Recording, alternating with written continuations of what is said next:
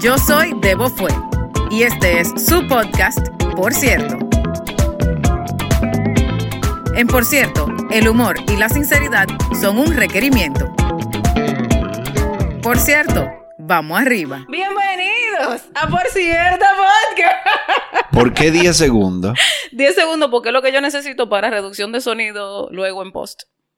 Oh, wow. O sea, reducción de ruido. Nadie sabe de lo que estamos hablando. Tú necesitas 10 segundos para, para reducción de ruido. ¿Cómo es Sí, eso? mira, yo ah, hago tú mi grabas esos de- 10 segundos en silencio. Correcto. Yo grabo esos 10 segundos en silencio. Sí. Luego en post, yo agarro esa, esa, Ese silencio. ese patrón, ese silencio entre comillas, porque Ajá. hay ruidos. Sí. eh, y entonces lo elimino de toda la pista. Mm, Y así no tengo que poner a la gente a pasar demasiado calor. Ok. No Claro, tengo que porque apagar se, los se- abanicos. se debe de estar grabando el aire y esa Claro, cosa. Ok. Se graba el aire, el movimiento de esa silla. O sea, esto capta un montón de Y, vainas. y tú, tú te pusiste a aprender de sonido y todo por el podcast. Sí. Oh, wow. Yo me Ah. acuerdo que tú y yo habla- Digo, a todo esto, espérate, ok. Bienvenidos a Por Cierto Podcast. Yo estoy aquí esta noche, sí, ya arrancamos. Eh, esta noche con ni más ni menos que un comediante que yo admiro mucho, un amigo de hace muchos malditos años. ¿Y por qué Carlos malditos? Sánchez. Coño, porque me siento vieja hoy. Pues, estamos ya camino a viejo. Sí, Eh, todavía no viejo mierda, que es la siguiente etapa. Pero, eh, pero igual no pasa nada. No han sido malditos años, han sido muy Han pasado cosas malas, pero han sido buenos años. Sí, ah, es verdad. Tienes razón. Eh, pero sí, nos conocemos desde la Pucamaima. ¿Verdad? De Unive. Tú estabas en Unive. Yo estaba en Unive. Ah, tu hermana era que estaba en la Pucamaima. Exactamente. Mi Y tú- y hermana, tú conoces Paula, más, era. eh, tú conoces a más a mi, a mi esposa Claro. porque ella Paola estaba en. Unive. Ella estaba en Unive. Exactamente. Y una de las cosas que ella decidió probar en su búsqueda de carreras Sí. fue diseño de interiores. Que lo terminó. Y- Finalmente, y sí, e- ahí ejerció un poquito. Sí. Y, y, ahora no, no trabaja en eso. No. Esas son cosas que pasan. No, y ella estudió medicina y la terminó. Y después... Ah, te- ¿verdad que ella de- terminó medicina? Cuando ella terminó, empezó diseño arquitectónico y lo terminó. Y eh, quiere decir que ella duró como 10 años en un nivel. Eh, o sea, lo- correcto. los Azuri la aman a ella. Es correcto.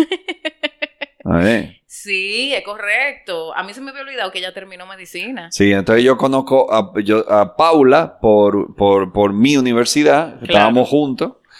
Eh, compartíamos en la cafetería, en los cambios de, hora- de horario. Porque no, no estudiamos, no- nunca compartimos clases. No, ustedes no compartieron clase, pero realmente en esa época yo, yo te conocí de, hey, ¿qué hay? ¿Cómo estamos? Y chao. Luego de eso, nosotros compartimos alguito por... Está bueno el wikisito, ¿verdad? Muy bueno, está muy bueno. Muchas gracias por ese Eh, wikisito. a la orden. Tú pediste agua con gas y limón No, y pero después la tengo aquí y también me la voy a beber. glu, glu. Eh, yo, ajá, después compartimos un poquito porque yo empecé a salir con el innombrable número uno, iba a decir su nombre, no se puede mencionar. ¿Ah, sí? el innombrable sí, porque aparece. Es como Beetlejuice. si tú dices su nombre tres veces, aparece.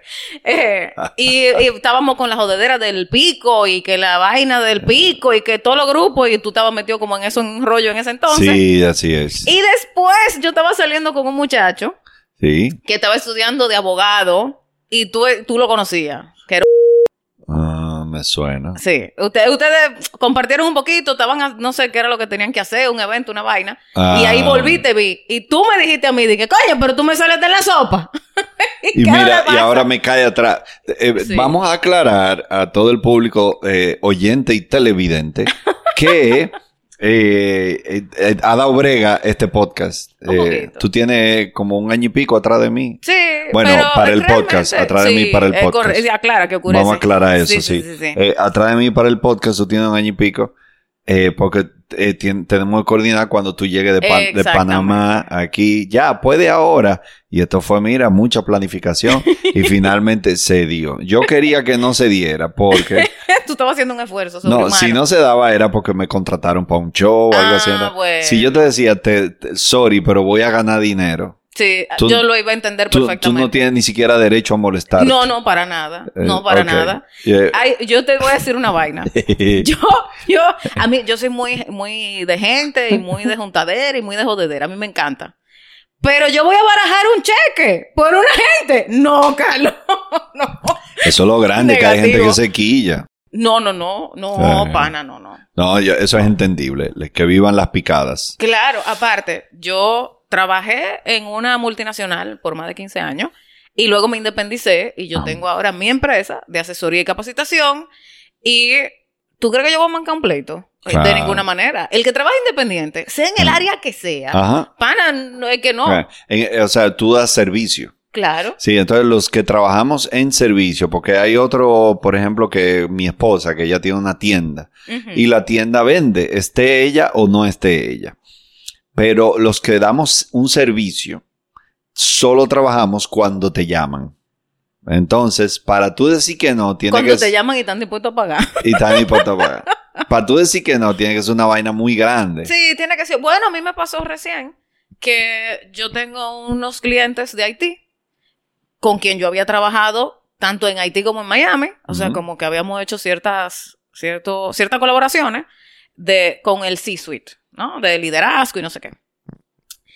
En el mes de octubre me dicen, nosotros tenemos un evento en diciembre y queremos que tú lo lideres que realmente no es mi área, pero ellos querían como que yo le trajera la energía, la vaina, como que ellos querían que yo le, ayudara a, a, energizar ese equipo que estaba como medio deprimido. Yo, obviamente, una oportunidad para combinar Kinésica, que es mi empresa de capacitación, con la comedia. claro que yes. Voy para allá de animadora y logística, no me importa. Ajá. Pero, pero, pero, resulta que en eso se arma el maldito lío en la ah, frontera. Frontera. claro que sí. Y se aparece al que le dieron la pedra y que, o sea, se puso medio, medio jodón. Y yo le tuve que decir que no, Carlos. Y esa fue la diferencia, o sea, la diferencia entre ganar seis dígitos y cuatro dígitos. o sea, la diferencia fue amplia. Porque igual colaboramos. O sea, igual él me dijo, bueno, ni modo, vamos, como que ármame el evento y yo veo entonces con quién lo ejecuto. Sí, te entiendo. Pero, fuerte, man. Pero yo tuve que decirle que no. Pero, te, oh. pero tuvo que pasar pedra y vaina que yo le dijera que no. Sí, sí, sí. A mí me, me, pasó un caso de que eh, me llamaron para hacer un show en agosto. O sea, eh, me llamaron en agosto para, que, para el show en diciembre. Por lo regular, las fiestas de Navidad siempre son los primeros fines de semana de diciembre. La fiesta de Navidad de las empresas, que ahí uno trabaja mucho. Claro. Y yo le digo a mi manager, mira, me llamaron de Costa Rica, era un show en Costa Rica. Me dice, bueno, yo todavía no me han llamado para nada, no he cotizado nada, dile que sí. Bueno, perfecto. Ese día, ese show, fue el show que más cotizaciones pidieron del año entero. creo que eso fue en el 2019, yo creo que eso fue antes de pandemia. 2019, ese día, si no me equivoco, era un 5 de diciembre. Eh, de los 365 días que tiene el año, o sea, ese día por lo menos 10 empresas querían mi show aquí en Dominicana. Aquí, claro, porque no podía ser allá. Y a, las 10 hubo que decirle, no, es que tenemos un evento en Costa Rica, lo lamentamos y yo perdí una gigantesca cantidad de dinero por, por cumplir, porque ya cuando se le dice que sí a un cliente y ya está confirmado, tenemos hotel reservado, todo, es muy antiético. Tú decirle, mira, lo siento que aquí yo voy a ganar más dinero que allá, no voy. Ya, ya no, no, no, no. No es correcto. No, quien, no, quienes trabajamos en servicio. Ojo, hay mucha gente que lo hace, pero yo encuentro que no es. Sí, pero yo te voy a decir una vaina. ¿Qué, ¿Qué referencia tienes tú de esa gente que lo hace? Sí, ¿Me explico? para, nosotros, nuestra integridad es asegurar la cuchara de mañana. O sea, ah, sí, de repente perdiste ese día, pero la gente sabe que si Carlos se comprometió o si Débora se comprometió, van a resolver. O sea, no me van a dejar enganchado. Esa gente que vive dejando gente enganchada, no lo vuelven a contratar. Claro. Ah, sí, te ganaste los millones ahí. ¿Con eso tú comes por cuántos años? Ajá, exactamente. No, pana, no. sí, este negocio es, muy... Hay, hay, que siempre ver, verlo a largo plazo. Eh, el, el, trabajo sostenible, el ingreso sostenible. Hay muchos... En el caso de los artistas, bueno, tú ofreces servicio, eh, pero en muchas cosas cruzamos los caminos. Pero... Eh, eh, en el caso de los artistas, eh, yo he visto muchos artistas que han tenido picos muy agresivos, muy agresivos. O sea, picos que tú dices, loco, se metieron una fortuna en dos años. y ahora mismo nadie sabe nada de ellos. Correcto. Eh, y ese, esa fortuna ya se fue hace mucho. Pero hace mucho que se fue. Entonces, no sé, yo como que creo, yo, no sé, tiene que ser chulo disfrutar un pico de eso. Yo siento que yo no he tenido un pico de eso que sea una locura y una lluvia de trabajo y de dinero. Yo he tenido por época mucho trabajo y mucho dinero, pero no esos picos que tuve. Diablo, ese artista está ahora en la estratosfera. por eso mismo. Entonces, pero si yo tengo 21 años trabajando y tengo 21 años viviendo de la comedia. Claro. Entonces yo prefiero eso. Claro, bien. Esa estabilidad, crecimiento sostenido. Claro que sí. ¿Qué, es lo que, ¿Qué es lo que tú ves que pasa ahora con estos comediantes de TikTok? Que no, nada en contra, ¿eh? O sea, Ana, bien por ti. Pero no te asustes, porque ¿cuál es la vaina? Eh, nada en contra, eh, que se no, no, esto es para, la gente, para la gente que cancela. que eso es otro tema, pero bueno. Eh, estos comediantes de, como de, de, redes, vamos a decir de redes, porque no es solamente TikTok, son gente que tú dices, hoy están facturando, pero millones. Millones. El ejemplo de Matt Rife es una cosa loca. Digo, él tenía 12 años tirando para adelante, montando en tarima, pero fue ahora con, con TikTok y Red y Vaina que porque una jeva le arrancó una correa al tigre en un mm. show que se hizo popular y el carajo está facturando de a duro. Acto seguido, no han pasado dos años de que el tipo se pegó, ya está cancelado. Por un chiste que tiró en un special Ah, en, el de Netflix. Sí. ¿Es verdad? Sí. Él abrió con un chiste misógeno que era chiste, no es, o sea, señores, por favor. Eh, eh, era jajaja, vamos a reír, ¿no? Y, la, y oye, me le dijeron de que woman mm. hater, pero una vaina. Sí. Pero bueno, el caso de Matt Rife, yo empecé a ver ese especial y la verdad que no lo terminé, no me gustó. Él no me gusta. Pero, y sí, él tiene 12 años, pero la grandeza en la comedia viene después de los 20 años. Eh, o sea, eh, Louis C.K., Bill Burr, todos estos tipos que son realmente los gigantes del planeta y de la historia. Eh, sí, su carrera explotó después que ellos tenían 20, 25, 30 años haciendo stand-up. Ahí, ahí es que salen los grandes. Entonces. Sí. Ahora. E-, ese material de Matt tiene buena técnica, tiene los punchlines, tiene la velocidad, tiene la cantidad de risa por minuto, tiene el conocimiento técnico pero no tiene madurez. Son, son, son chistes de, de muchachos, son chistes, son chistes de college, de colegio, claro, de, pero yo te voy a decir una vaina. universitario. y yo lo vi y de verdad que no me, no, no, me conecté con nada. No engancha, yo no me lo vi. Yo me vi el mm. primer chiste por la cancelación, ah. para ver de qué se trataba, porque ah. nunca me ha gustado su, ni de, de antes, porque yo lo había visto anteriormente. Yo había ido a San Diego a ver a Bert Kreischer en un... ¡Qué cool! Estoy loco por verlo. En un, en un bar, yo, mi hermano, yo hice un deep dive ahí a buscar dónde ah. carajo se iba a presentar, porque no era un big, él estaba probando, entonces era un, un dive ahí, un barcito X. Qué ápero. Brutal, viejo, brutal. Esto, esto fue en la época que él todavía no, como que se quitaba la camisa a mitad. Él no empezaba en cuero. Ah, él todavía hace mucho, Hace mucho, pan. Ah. Hace mucho. Pero ya yo venía escuchando la vaina y a mí me gusta el, la sensibilidad de Bird Crusher me gusta. Sí. Entonces fui a verlo y Matt estaba en ese, en ese setup. Carajito, carajito. Él tenía que tener no más de 20 años. Okay. No más de 20 años. Y a mí no, o sea, no me gustó. Y me quedé con ese mal sabor. Porque hay gente que no te gusta porque le falta, pero, pero tú crees que como que tú dices, ay, ahí hay algo. Aquí era, falta y no quiero que siga desarrollando. O sea, como que no me interesa. Ajá, Y no le di seguimiento hasta que lo vi en red y dije, ah, mierda, este es el carajo ese de, de los dientes jodidos, que ya se lo arregló. Sí, sí, sí, sí. Sí, pero él ahora se ha hecho muy bonito, pues, eh, muy, muy famoso por eso, porque es bonito y porque se, se hizo viral en redes por la controversia. Y bueno, me alegro por él, él tiene una gran popularidad. Si algún artista en algún momento que está oyendo esto puede gozar de esos momentos de pico y de recibir millones en poco tiempo, inviértelo. Ese es mi consejo mm, al instante. O sea, desde que tú te veas con tres pesos, compra propiedades, invierte en bolsa de valores, invierte en fondos de inversiones. Sí.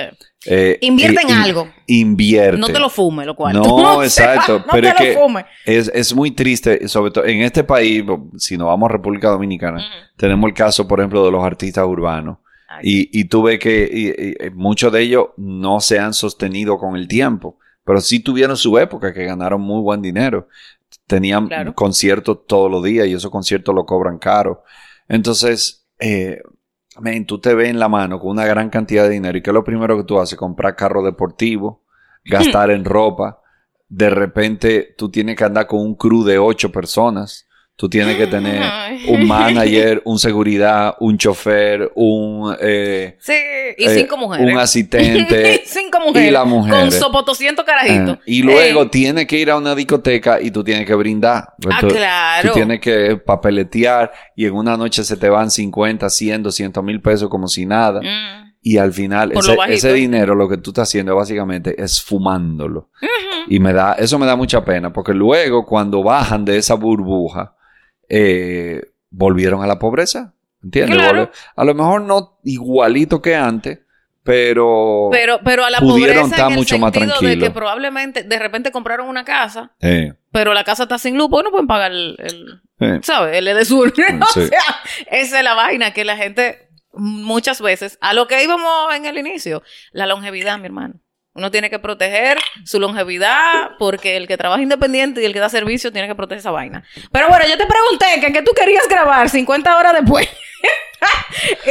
Pero está muy bueno esto. Además, eh, Daniel mandó ahí unas vainas impopulares que, que Daniel, de verdad te aprecio mucho, pero eh, si no hablamos nada de lo que tú mandaste, fue, considera que lo que hablaste fue mierda. Entonces, esto es más interesante que tú.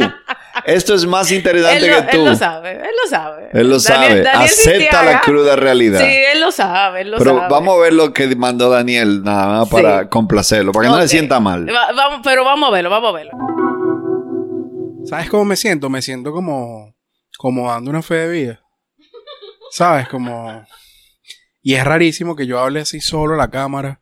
Se siente muy raro, pero bueno, si estoy vivo, estoy bien. Por favor, paguen la plata.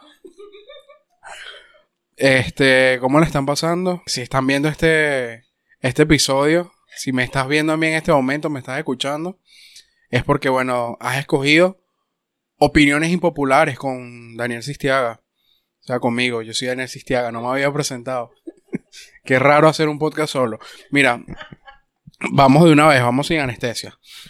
La dinámica es la siguiente. Yo voy a decir una opinión que yo considero impopular y tú vas a debatir con Débora, en este caso me encantaría haber estado ahí para poder debatir contigo también.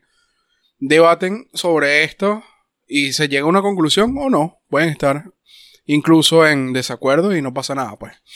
Este, y bueno, yo voy sin anestesia ya y la siguiente opinión impopular la voy a decir sin asco. Y esto viene de, de, o sea, yo manejo mucho, yo me gusta manejar mucho me gusta ir, irme de viaje y me he dado cuenta que, por ejemplo, aquí en el país donde estoy, hay mucho espacio, o sea, mucho espacio para construir, para que la gente viva. Y me di cuenta que hay como una campaña diciendo que el mundo está sobrepoblado. Y a mí no me parece. A mí no me parece que el mundo esté sobrepoblado y hay muchísimo espacio para construir. Ahora, que las metrópolis, las áreas urbanas, eh, las urbes estén sobrepobladas, eso sí, sí se puede notar un poco, pero no sé, me parece a mí, porque coño, es una vaina como que, ah, si la economía está mal, ¿por qué no imprimen más billetes? Es medio una opinión así. Pero, ¿por qué no construyen más vainas y ya, pues? Y bueno, esa sería ahora mi opinión impopular para que ustedes dos debatan si está poblado normal, en poco, media, alta cantidad o, no. Chao. Eh, en la primera opinión impopular, ahí la escuchaste, fue Diego, nuestro editor, Diego, ya lo por cierto lo conocen. ¿Cuántos años tienes? 20, sí. Parece que le iba a salir un gallo. Sí, sí, sí. Porque tiene 20. Hay que protegerse. Y él hizo... el mundo. No, lo bueno es que Ah. Diego, eh, Diego estudia cine y comunicación. Muy bien. a todo bien. esto. Entonces, yo quiero que tú lo hubieras escuchado hace un ratico, hablando con sus compañeros y coordinando vaina de un cortometraje, una cosa. Yo muy orgullosa. Nice, muy bien, muy bien. Una vaina bien. Diego Durán, búsquenlo. Entonces, Se va a dar grande. el mundo no está Ajá, sobrepoblado. di- ok, dice Daniel, ustedes lo acaban de ver, dice Daniel que el mundo no está sobrepoblado, que él anda mucho y que hay muchos Bien. lugares vacíos. Sí, él tiene razón. En- pero, ¿qué pasa? Técnicamente no lo sabemos porque hay demasiada variable. Por ejemplo, lo- le- eh, ya los recursos no dan. Tú, tú sabes lo que se llama el, el día, ¿cómo se llama eso? Hay un día, tú puedes buscarlo ahí, eh, eh, Diego. Hay un día en que lo que produce el planeta ya Ah, claro. eh, un día del año, lo que produce el planeta ya se acabó, ya, ya dio lo- eh, ¿cómo se explica eso? Sí, ya se acabó lo que se La daba. capacidad que tiene el planeta de producir recursos ya llegó hasta aquí. De ahora en adelante, el resto del año, ya estamos consumiendo de más. Sí, sí, sí. En la capacidad de los Ya hay recursos más volver a. depósito. Exacto, de los recursos Sí. volver a regenerarse. Ya, ¿cómo se llama ese día? El día de la sobrecapacidad de la Tierra, eso mismo. Entonces, eh, No es el espacio. entonces eso quiere decir, exacto. Eso quiere decir que ya tenemos mucho más personas eh, de la que el planeta puede brindarle recursos, pero también es una realidad que nosotros abusamos de los recursos. O sea, consumimos más de lo que tenemos que consumir. Las cosas duran menos de lo que deberían de durar. Y existe una mierda maldita en el planeta que es la publicidad y el marketing. Que hace que ese iPhone que todavía le pueden durar cinco años más de uso, tú tienes que cambiarlo ahora. ¿Por qué? Porque salió el nuevo. Correcto. Y yo necesito el nuevo. Porque el nuevo es nuevo. Bueno, ¿dónde era que tú estabas hablando Yo no de- puedo hablar, yo no puedo andar con el viejo porque me van a ver. Imagínate, imagínate. Bueno, mi Eh. hermano, yo te voy a decir, yo te voy a decir a ti una vaina. A mí los celulares me duran mientras la pantalla se pueda ver. O sea, yo no, yo no tengo que ver. Yo tengo una RAV4 en Panamá que Ah. tiene como siete años conmigo y va a tener siete más si me lo permite. Sí, Yo ¿cómo no tengo que ver con eso. Nosotros en eso no parecemos. Este, Eh. este celular yo lo cambié en el 2021. Eh, sí, fue en el 21, fue en el 22. Pre o post pandemia, porque Fue ya post pandemia, fue post pandemia. Ok, pues entonces 2021 o 2022. Ajá, yo creo que fue en el 22. En Orlando lo compré porque estaba en un crucero y en Jamaica me robaron el otro. Mm. Eh, No me sorprende. Tú sabes que yo no, a los. Yo, yo no soy para nada racista, pero ese es el único caso en mi vida que yo con gusto puedo decir que lo más seguro fue un maldito negro y jugó la gran puta.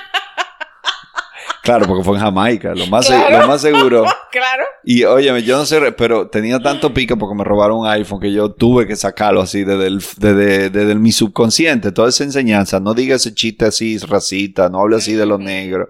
Nunca lo hago, pero ese día, ese maldito negro, tú eres un maldito negro, Sí, me robó sí. un maldito celular, coño. Te me- licencia, te robaron el celular. Me robaron el celular. Y, Claro. y fue un martito negro. Jamaiquino. Para- Ojo, si yo le robo un celular a alguien, esa persona tiene derecho a decir que fue un maldito blanquito el diablo. eh, o un maldito blanquito de mierda. Yo le doy ese permiso. Le, le damos el permiso. Entonces no quiere, sí, porque hay gente, ah, pero tú nunca dices que un maldito blanco, sí, lo dicen y tú lo puedes decir, un maldito blanquito el diablo. Así que le aviso, cuando, te- a hacer otro podcast cuando ya yo le robe el celular a alguien. Entonces, pero Y bueno, así se va a llamar, Mardito Blanquito. pero esa fue la razón por la que tengo este. claro, es que no hay necesidad de estar cambiando tanta vaina, de verdad, sinceramente. Sí, entonces a eso iba de que los recursos eh, no se utilizan bien. Eso sí, yo estoy súper claro. Y a mí me impactó mucho. Yo no sé si tú te acuerdas. eh, eso fue algo, se hizo muy popular justo después de que acabamos la universidad. No, me- mentira. Unos años después. Tres, ¿Qué edad tú tienes? Tienes igual. Cuare- de- Nosotros somos de una misma edad, Carlos. 44. 43. Estoy en 43, exacto. Somos de la misma generación. Eh, en, en el 2006, 2007 f- salieron los documentales de Zeitgeist. Claro, Ok, tú lo señor. consumiste. claro. Son buenísimos. Brutal. Y ahí yo eh, aprendí una información como que me sacudió para la vida entera, que nosotros vivimos en una economía basada en dinero en vez de una economía basada en recursos. Y eso quiere decir que nosotros no manejamos bien el uso de los recursos por eso, porque lo que manejamos el uso del dinero, que con el dinero se compra el recurso, pero si tú quitas el dinero del medio, entonces los recursos rendirían mucho más. Por eso, en conclusión, 45 minutos después, yo no sé si el mundo está sobrepoblado, porque si a lo mejor nosotros utilizamos bien los recursos, eh, puede ser que den. La- el tema está en que ahora no dan. Y esa es la razón por la que se puede pensar que el mundo está sobrepoblado. Mierda, qué estrés, loco. Qué, qué, Lo bueno, qué lo bueno es que tú, loco. lo bueno es que tú haces nada. Estabas en un programa hablando de que Santo Domingo caducó ya. Ya colapsó, ya Santo Ah, Domingo sí, no sí. le cabe un peo más. O Sí. sea, ya. No, lo que pasa es que Daniel ahí en su pregunta, él tiene razón. Él dice, yo sí estoy de acuerdo que las metrópolis Sí. están sobrepobladas. Sí, sí. Pero cuando tú sales de la ciudad, hay un viaje de espacio vacío. Sí, hay un montón de espacio. Eh, eh, a eso es que él se refiere. yo- para mí, la conclusión es que a nosotros nos gusta estar juntos y reemburujados. Porque cuál es la maldita necesidad de que tenemos que estar uno arriba del otro, literalmente uno arriba del otro, Sí. torres y torres y torres, uno arriba del otro. Sí, lo que pasa es que ya por un llega un punto también de que cuando tú quieres crecer, te tienes que ir a la ciudad. Como ser humano, tú estás buscando una mejor vida. Claro, por Y, lo que acabas de decir. eh, eh, que eso es lo que pasa, sobre todo en países de América Latina, que se desarrollan dos ciudades. Se desarrolla eh, la capital, una segunda ciudad, que en nuestro caso es Santiago, Correcto. y después de ahí eh, el resto... Monte Culebra. Monte Culebra. O sea, Entonces, por eso es que todos los jóvenes, en el momento que tienen una ñinga de aspiración en la vida, tienen que tienen irse. que mudarse. claro. Tienen que irse de su ciudad, que es muy triste eso, porque. Eh, por ejemplo, en Europa tuve que la gente, yo, yo, yo hablé en, en Francia con un tipo del sur de Francia, que yo, ese, en ese viaje yo conocí París y yo, wow, París, loco, todo el mundo me hablaba de París. Y él me dijo, sí, no, yo fui una vez cuando estaba en el colegio y después fui otra vez, como por tres días. Y sí, yo, yo conozco París, pero él vive en un tren a un par de horas de París. Que le sale baratísimo. Y tú pensarías, este tigre debería de ir a París todos los fines de semana. No. No, él ha ido No, dos no, veces. Ni le interesa, ni le importa. Y donde él vive, vive súper bien eh, y lo esa- tiene todo. Ajá, pero, es que- pero ahí es que está el tema. Ah, eh, Cuando tú te pones a bueno, ok, te lo voy a poner así. Tú conoces a Saura, Saura Muñiz, de Terra Verde. Sí. Ok, Saura, I love you. O sea, la, para mí Saura es... Me too. Te amamos, Saura. Ella se mudó para... Digo, me imagino que tú debes saberlo ya, pero ella se mudó para Samaná, para la terrena. ah, yo no sabía.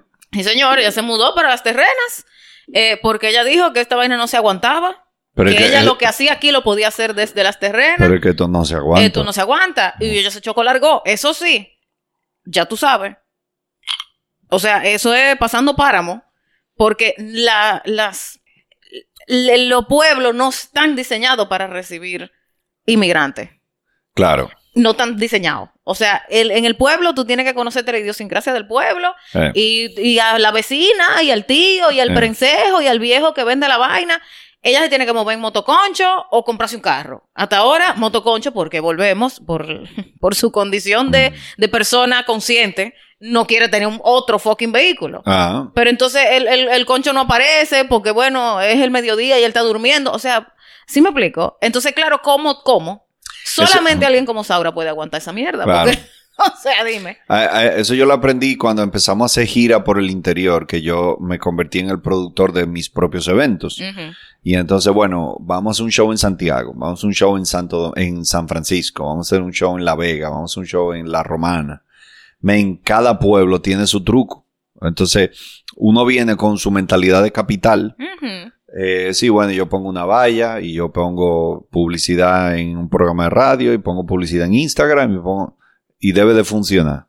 Y no, No. tú tienes que poner un afiche en el restaurante eh, En Jimmy's. Do- do- sea, Doña Mami. Sí, exacto. Doña Mami, donde hacen los lo puré de, de papa. Y hablar con el paletero, que es el que le suelta el chisme a todo el mundo Sí. del pueblo, para que Y- el paletero Sí. sea el vocero de tu show. Y tú dices, no, no, pero no le hagamos eso de, de doña, de doña Mami. Vamos a, a ponerle Instagram. No lo haga. No Mm-mm. gaste un peso en Instagram. Porque ahí es donde va todo el mundo. Ese es el centro del pueblo. Ella es la que controla el tráfico de sepa. información del pueblo. Y entonces ahí son vainas que tú dices, wow, de cada, a cada ciudad que yo llego, eh, con la mente completamente abierta. De, ok, ¿qué es lo que funciona aquí? Hubo una en la romana. Una de las cosas que más me ayudó a llenar el teatro de la romana fue aliarme con la comunidad fashionistas de la romana. Oh, mira. Sí, son un grupo de mujeres que todas son lindísimas y todas son fashion y viven publicando cosas de ropa y viven publicando no sé qué. Y de repente yo desesperado la contacto, no se están vendiendo la boleta. Y empezaron ahí, mi Hace gente, su- nos vemos en el show de. Carlos Sánchez, Brrr, la boleta se vendieron. Que, bueno, ahí está la vaina. Ahí está la vaina. O sea que en O sea que resumen, un, un saludo, un beso y un abrazo a la comunidad fashionista de la romana. ya ustedes saben. Síganlas en esa- Instagram. esa- exacto, eso te iba a decir, ya tú sabes. nos conviene, nos conviene. O sea que ya ustedes saben, Daniel, ya tú sabes. La opinión que a lo que hemos llegado es que estamos de acuerdo contigo hasta cierto punto. Es verdad que hay espacio, pero sí está sobrepoblado porque los recursos no dan, no dan abasto. Eh, Oye algo, entonces, él hizo cinco opiniones impopulares. Creo que tenemos que ponernos una meta de que las siguientes cuatro no duremos una Una hora hora respondiendo, como hicimos ahora. Es correcto. Porque es no, correcto. no va a ser sostenible. Yo no, me No yo no me puedo ir aquí a las dos de la Es mañana. correcto, estamos de acuerdo. Ok, siguiente. Estamos de acuerdo, lo vamos a hacer más rápido. Entonces ahora vamos a ver la próxima opinión impopular de Daniel. Ya llevamos 32 minutos. Diego, adelante. Eh, yo considero, y yo estuve, est- estuve analizando en retrospectiva toda mi vida. Y toda mi vida tengo viendo pornografía. Eh, toda mi vida, sí, he sido un pajero, bueno, pero creo que es, normal y es sano hasta cierto punto o no. Y de ahí parte mi, mi opinión popular. Y es que la gente cree que la pornografía es súper dañina eh, para la mente, para el cerebro. Y a mí no me parece. Yo estoy bien, yo trabajo, yo hago todo, estoy al 100%, igual veo mi porno y, y creo que no, no me afecta mucho, no me afecta en nada. Claro, uno se pone como un poquito más, más enfermito, más sádico, sí, pero nada que uno no pueda controlar, ¿no? Y bueno, y partiendo de ese punto es que es que viene, viene ese pensamiento raro y capaz opinión impopular o no, capaz eres un pajero o pajera, quien sea que seas. Y nada, esa es mi opinión impopular por el día de hoy. Espero la debatan y espero que, que lleguen a un acuerdo. Chao. El porno hace daño. El Es- porno no hace daño. ah, Exacto. que no hace daño. Que no hace daño. Él dice que no hace daño. Ajá. Yo tengo entendido que sí. Ajá. Yo no soy consumidor de porno, ni nunca lo fui, honestamente, te lo digo de verdad. Eh, pero. ¿Por qué? sí- Por- pero, pero tú, ¿por qué tú, por qué tú haces esa aclaración así como tan... Tú estás asumiendo que yo No, estoy mintiendo. No, no, no, no, porque sea- todo el mundo dice que un varón que no vio porno jamás en la vida. Y es verdad, yo no, o sea, no sé, no, yo podía, yo podía ver una, una revista con, con- un día veía una teta, una Ajá. vaina así, pero no era como mis amigos que se sentían, yo tengo amigos que se sientan a ver porno como que ellos están viendo National Geographic. Ah, claro. Sí, sí. así, eh, tú lo ves así, mire, ellos ven Sí, porno eh, así. yo veo una película o veo porno o veo un podcast. Es como, Eh, ah, una, es sí. una, una opción de entretenimiento. Exactamente. Sí, es cierto. Pero yo sí he escuchado de científicos que aparentemente, yo, yo no sé los datos específicos, que aparentemente sí hace daño. Eh, no sé si son daños como psicológicos, te crea una expectativa falsa de lo que es el sexo. Ajá. Porque lo, ajá. lo que pasa en el porno, por eh, no sé cómo diablo, con, con cuánta sustancia contarán ellos, que una mujer puede durar media hora aguantando etilla. No, y ni siquiera es media hora aguantando tilla. Eso es la magia del cine, que Diego nos podrá ayudar ahí. la magia del cine. No, fueron 15 minutos que le dieron tabla, pero extendieron a media hora. Ahora, yo te voy a decir una vaina. Para mí, el daño que hace el porno no es necesariamente por la parte científica. Porque Sí. ahí daba- eh, Daniel dijo como que, ah, bueno, yo voy a porno y yo, bueno, un poquito enfermito, pero bueno, tampoco es la gran vaina. Para mí no es tanto el tema de lo científico porque no me sé los datos como bien tú dices. Ahora, yo sí he conocido tigres en buen dominicano que aprendieron con el porno. Aprendieron entre comillas, lo digo muy libremente, eh, uso muy libremente esa palabra. Entonces, yo quisiera entender, ¿para quién coño que usted está rapando? Explíqueme. Se ponen de lado, como si lo estuvieran grabando. O sea, una cosa rarísima. Yo digo, pero mi hermano, el que no se embarró, no lo hizo bien. Eh, Pero ellos están acostumbrados a que aprendieron viendo todo el mundo maquillado, sin sudar, sin embarrarse, todo como de lejito. Y, Ya. ¿Qué es esto? ¿Qué es esta vaina? Sí, Así, sí. ¿no? Y crear esa también esa falsa expectativa de, por ejemplo, el, el- el hombre tiene el estigma de que, de que para ser un gran hombre tiene que durar todo el tiempo del mundo. No, uno no Da- quiere eso, Carlos. dándole para allá. Y Uno eso, no quiere eh, y eso. es una de las vainas más ásperas que yo he aprendido en- con los años, que las mujeres no quieren no, eso. claro que no. Que no es No, agradable. No, no, no, no, no. Mira, una, yo- nosotros tuvimos una, una discusión con el grupo de, de amistades de mi hermana, de Paula, Ah, ah. que los, los tipos estaban diciendo, no, que 17, yo duro 17 minutos, yo duro 17 minutos, y yo, pero ustedes lo están diciendo como que eso es bueno o eso es malo, o sea, no estoy entendiendo la discusión. Bueno, en resumen, ellos dicen, no, con 17 minutos yo resuelvo, como que yo en 17 minutos resuelvo, y yo, pero tú resuelves qué? ¿Tú te Pues- resuelves tú o tú la resuelves a ella? Porque cuál es, Eh. vamos, a- vamos a entender dónde está la vaina. Sí. A mí no me importa que tú dures 5 además, minutos. y además esos 17 minutos que incluye. Exactamente. Ahí, ahí hay foreplay Eso inclu- incluido. según ellos, al inicio, eso incluía el foreplay. Al Ah. inicio lo inclu- pero después, como ellos vieron mi cara, empezaron a decir, hey, los mártires, los quiero. Cuando vieron mi cara, dijeron, no, no, pero eso es nada más, ya después que tú estás dando tabla. Eh, y yo así como, bueno, pana, no, tú no empezaste así, pero está bien. Mi, mi resumen era, a mí no me importa que tú dures cinco minutos.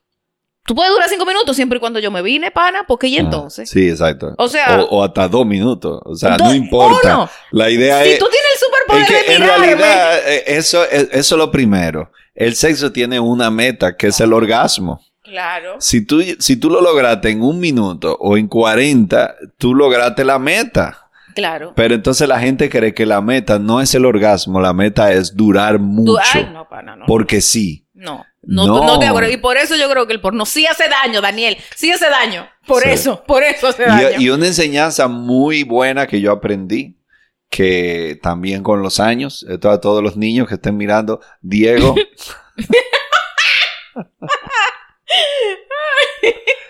No, de verdad, esto me lo dijo una mujer Ah. y, y no era, y no tuvimos nada nosotros. Eh, Eso fue un día tomando trago, una mujer y hablando y yo estaba ahí oyendo y yo me quedé así como, wow, loco, yo no puedo durar, yo no puedo creer que yo dure tanto, tantos años de vida para que alguien me dé un, conse- un consejo tan básico. Ella dijo, a las mujeres se le penetra cuando ella te lo ruegue. Y eh, Exacto. es cierto, Sí. es muy cierto. O sea, sí. Pero los hombres de una vez quieren penetrar. Ah, claro. eh, eh, eh, sobre todo el que tiene poca experiencia, el, jovencito. De O el vez. que aprendió en porno, gracias. O el que lo aprendió en porno. Exactamente. No, no puedo. ¿Tú sabes por qué? Porque en porno no se ve mucho foreplay. No. El porno de una vez se va o a sexo oral o al sexo eh, de penetración. Al instante. Y entonces, como no, loco, hay un viaje de vainas que se hacen antes. Eh, correcto. Mira, yo te voy a decir una cosa. Digo, pero ya dijimos que no íbamos a durar dos horas hablando de cada vaina. Pero este es el. No, último. te- creo que tenemos como seis minutos con esta respuesta. Dale, Ah, dale. Bien, ok, bien, dale. ok. Eh, para mí, para mí. Si tú. Ok. Tú logras más con un masaje. Ajá. Ok. Tú logras más con un masaje Eh, que con 50 metros de pene. Sí, sí. Tú logras. Pero, pero es que yo no te puedo empezar a explicar. sí. El- el adi- o sea, es que es una cosa. Que un masaje de 5 minutos, señores, no se cansen. 5 minutos de un masaje, 5 minutos. Eh, Si tú puedes durar 10 minutos, wow, qué héroe. Ya tú resolviste lo que tenías que resolver. Ajá. Ella te lo va a pedir por todos los cielos y eso se va a acabar en 10 minutos. Ahora, ahora que te voy a aprovechar para hacerte una pregunta básica. El tamaño sí importa, Para mí sí. Pero ¿cómo? Ok. Depende de lo que tú estés disfrutando con esa persona. Léase. Yo tuve parejas que lo tenían chiquito, pero se dedicaban en el foreplay de una manera loquísima. Se fajaban. Se fajaban. Entonces yo no tengo problema. O Ok. sea, para mí eso cero estrés. Ahora, si es una persona que lo que le gusta es dar tabla, entonces tiene que tenerlo grande. Porque entonces si eso es lo único que te va a dar, tienes que buscar la manera de que se estimule algo por dentro. Ok, Y con una vaina chiquita no se estimula una vaina por dentro. ok, ok. Ese es como el... Eso, eh, eh, un amigo mío que era muy gordo me dijo eso, que los gordos tienden a sobrecompensar por otros lados. Como que se vuelven expertos en sexo oral, se vuelven expertos en foreplay, eh, en esa cosa porque saben que... Y bailan más bueno. y bailan, y bailan. Yo tengo un amigo, bueno, no voy a decir quién, pero saludo para ti, que, eh, bueno, voy a decir una pista, tuve en mi podcast. Entonces, ah, ok. que él me dijo que él le encanta bailar con gorda, porque la gorda baila más bueno. Bailan bueno. Me dice, se desinhiben, en la él, él va eh, enfocadamente, él saca a bailar gorda en toda la discoteca. Para, para gozarse su... Y- claro, Él- porque, porque a él le tiran gusta bailar. Él le gusta- él- a mí me gusta bailar. Yo Claro. bailo con alguien que baile, que baile bueno. La gorda tiran para adelante. Claro. Ella no le preocupa que si sudaron, que si no sudaron, que si tiran para adelante. Claro. Me encanta Entonces lo mismo aplica. Sí, también bien, bien profundo todo esto. Pero yo te dije que esto es para gozar. Por cierto, todo se vale y nada cuesta. Eh, ok, duramos creo que 8 o 9 minutos con esta. Esto es un promedio bueno. Vamos Ah, a ver. ok, la bien, tercera, bien, bien. Diego. Ok, vamos. vamos. Eh, Eso es lo que pasa cuando tú haces podcast con alguien que tiene podcast, que de repente se, se adueñan de tu vaina. ok, vamos, Diego, adelante. ¿Cómo que se llama el que, el que está en cabina contigo? Que, que... Guillermo, Guillermo. Guillermo. Cada vez que tú dices de que Guillermo, tal cosa. Bueno, ahora Ah. te agarro con Diego. Te hablo, yo, yo te iba a mencionar ahorita que tú invitaste a Tomás aquí al podcast. Sí, claro. Y, concho, ¿por qué yo te iba No, a y yo hice un show con él allá en, Eh, Sí, en por- Panamá. que y ¿por qué yo te iba a hablar de Tomás? Ya se me olvidó, pero... Porque lo tiene chiquito, porque es gordo, porque baila como. Sí, debe de ser porque lo tiene chiquito, sí. No. ¿Cuál será? Diego, me preocupa que mientras estuvimos hablando de sexo y porno, tú estabas en el celular. Si tú estabas en WhatsApp, te jodiste. Tú no le prestaste atención a, a consejos importantes de la vida. Pero si estabas tomando nota, me alegro por ti. Me toca volver a verlo como 50 veces. Ah, sí, Ah. es correcto. Tú como quiera lo vas a ver otra vez. Como quiera, ¿no? Bomba. Diablo, pobre Diego, ha tenido que editar una serie de vainas. Ajá, próxima opinión impopular de Daniel Sistiaga. Ay, yo creo que esta a mí no me gustó, pero dale, dale. Yo me puse a sacar cuentas. Yo dije, no sé si han hecho el ejercicio de, de cuánto necesitarían, cuánto dinero necesitarían para vivir bien como el resto de su vida. Mi monto es un millón doscientos mil dólares. Ya, viviría cool, con un salario, tal, y el alquiler. Un alquiler buena zona, con mi carrito, tal. Yo no pido mucho. Y de ahí viene mi, mi opinión, que es que está bien no tener casa propia. Está bien alquilar, vivir alquilado toda la vida. Y me parece a mí que es mejor porque, coño, imagínate, tú estés un año viviendo alquilado, ya no me gusta esta casa, me muevo para otra, esta tiene vista al mar, esta tiene vista a la montaña, esta es más frío, esta es más caliente. Y pues, tener como lo mejor del país el tiempo que tú quieras. Entonces me parece a mí que, que es una opción súper válida no tener casa propia. Además, los gastos que implica la casa propia. El mantenimiento, no sé, no me parece muy rentable ni muy inteligente la opción de hoy en día comprar una casa propia. Claro, los viejos de antes sí, porque coño, que si, no sé, vamos a juntarnos, vamos a comprar una casa, era más fácil, vamos a comprar un carro, vamos a comprar un terreno, pero ahora, weón, somos fucking millennials, weón. Lo único que tenemos es deudas y ganas de morirnos. Así que bueno, esa es mi, mi opinión impopular el día de hoy. Espero que la debatas con Débora y lleguen a un acuerdo, ¿no? Igual me sabe a culo. Los quiero mucho, soy millennial, hay que morir. Chao.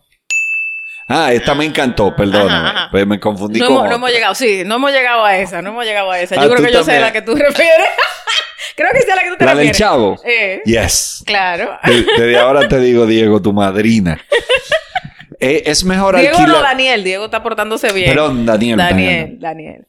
Ok, esta me gusta mucho. Es mejor alquilar que comprar. Para mí, sí. Que, lo que es bueno es tener inversiones que te produzcan dinero para eh, tú poder alquilar con tranquilidad. Claro. En ese caso, tú lo que tienes que buscar es que tu alquiler no salga de tu salario, sino de tus inversiones. Claro, es que en estricta teoría, para tú poder vivir alquilado, tú tendrías que tener, creo que era el 20, el, que el alquiler sea el 25% de tus ingresos. Sí. como, creo que era el 25, no me acuerdo. Yo estuve viendo ahí Mm. una, una economista, muy buena ella, que hablaba justamente de eso. De que, mi hermano, es 25, creo que era 25. 25% de tu salario el alquiler. Si tú estás pagando tu salario entero en alquiler, no puedes vivir alquilado. Claro. Tienes que buscar otra alternativa, alquilar una habitación, no sé, buscar como otro, otro Claro. esquema. Yo, yo vengo de la vieja escuela, donde mi querida madre me dijo toda la vida, usted tiene que tener su techo. hay que tener su techo. Usted tiene Sí. que tener tu techo No, porque tú puedes... Es, eso es un, Ujú. un conocimiento muy común en nuestros padres. Yo Correcto. recibí el mismo. A mí me vaina. Y curiosamente, el mayor de nosotros, nosotros somos cuatro hermanos, Bernardo, que tú también conoces probablemente. Mm. Eh, eh, sí, nosotros, la verdad es que estamos como embarrados. como que estamos embarrados. Bueno, Bernardo, en algún momento, que él es economista, dijo, ¿tú sabes qué? Yo quiero vivir alquilado. Eh, Porque él sacó todo su número y él dijo, es que no me hace, no hace sentido que yo esté pagando este impuesto, este no sé quién, este no sé cuánto. Para el lifestyle que yo quiero, lo que yo puedo alquilar es mejor que lo que yo puedo comprar en este momento. sí. Sin embargo, años después, cuando ya él vio que sus hijos ya estaban como del otro lado, Ajá. él dijo, no, pero es que yo no quiero estar a expensa de que alguien me alquile su espacio. Y finalmente decidió comprar. Eh. Entonces, aunque Pero él bueno, sacó su matemática, Eh, ajá, pero seguro compró algo mucho más simple sí, sí, sí. que cuando él tenía sus hijos chiquitos. Es correcto, es correcto. Porque hay que tener casa, área de juego, hasta piscina para recibir a los amiguitos y hacer piscina y vaina. y Entonces la casa se te pone carísima. Sí, sí, sí, sí. De acuerdo. Yo- eh, eh, alguien me hizo la matemática de que yo lo que yo pago ahora de alquiler, nosotros teníamos planes de construir una casa. Y en lo que estábamos, nosotros íbamos a empezar la casa y llegó la- el COVID. Y paramos la casa porque me- yo entré en pánico y dije, yo no sé si vamos a necesitar el dinero. Yo claro. no lo quiero meter en una casa.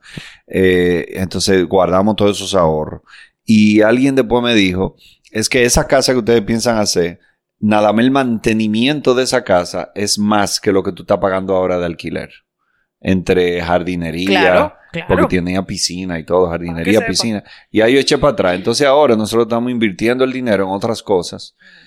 Y después yo he visto ya varios autores de consejo financiero que dicen lo mismo, que es eh, que un tu casa, mm, ellos hay varias gente que no consideran a tu casa como un activo, porque el activo es algo que te da dinero y la casa te saca dinero.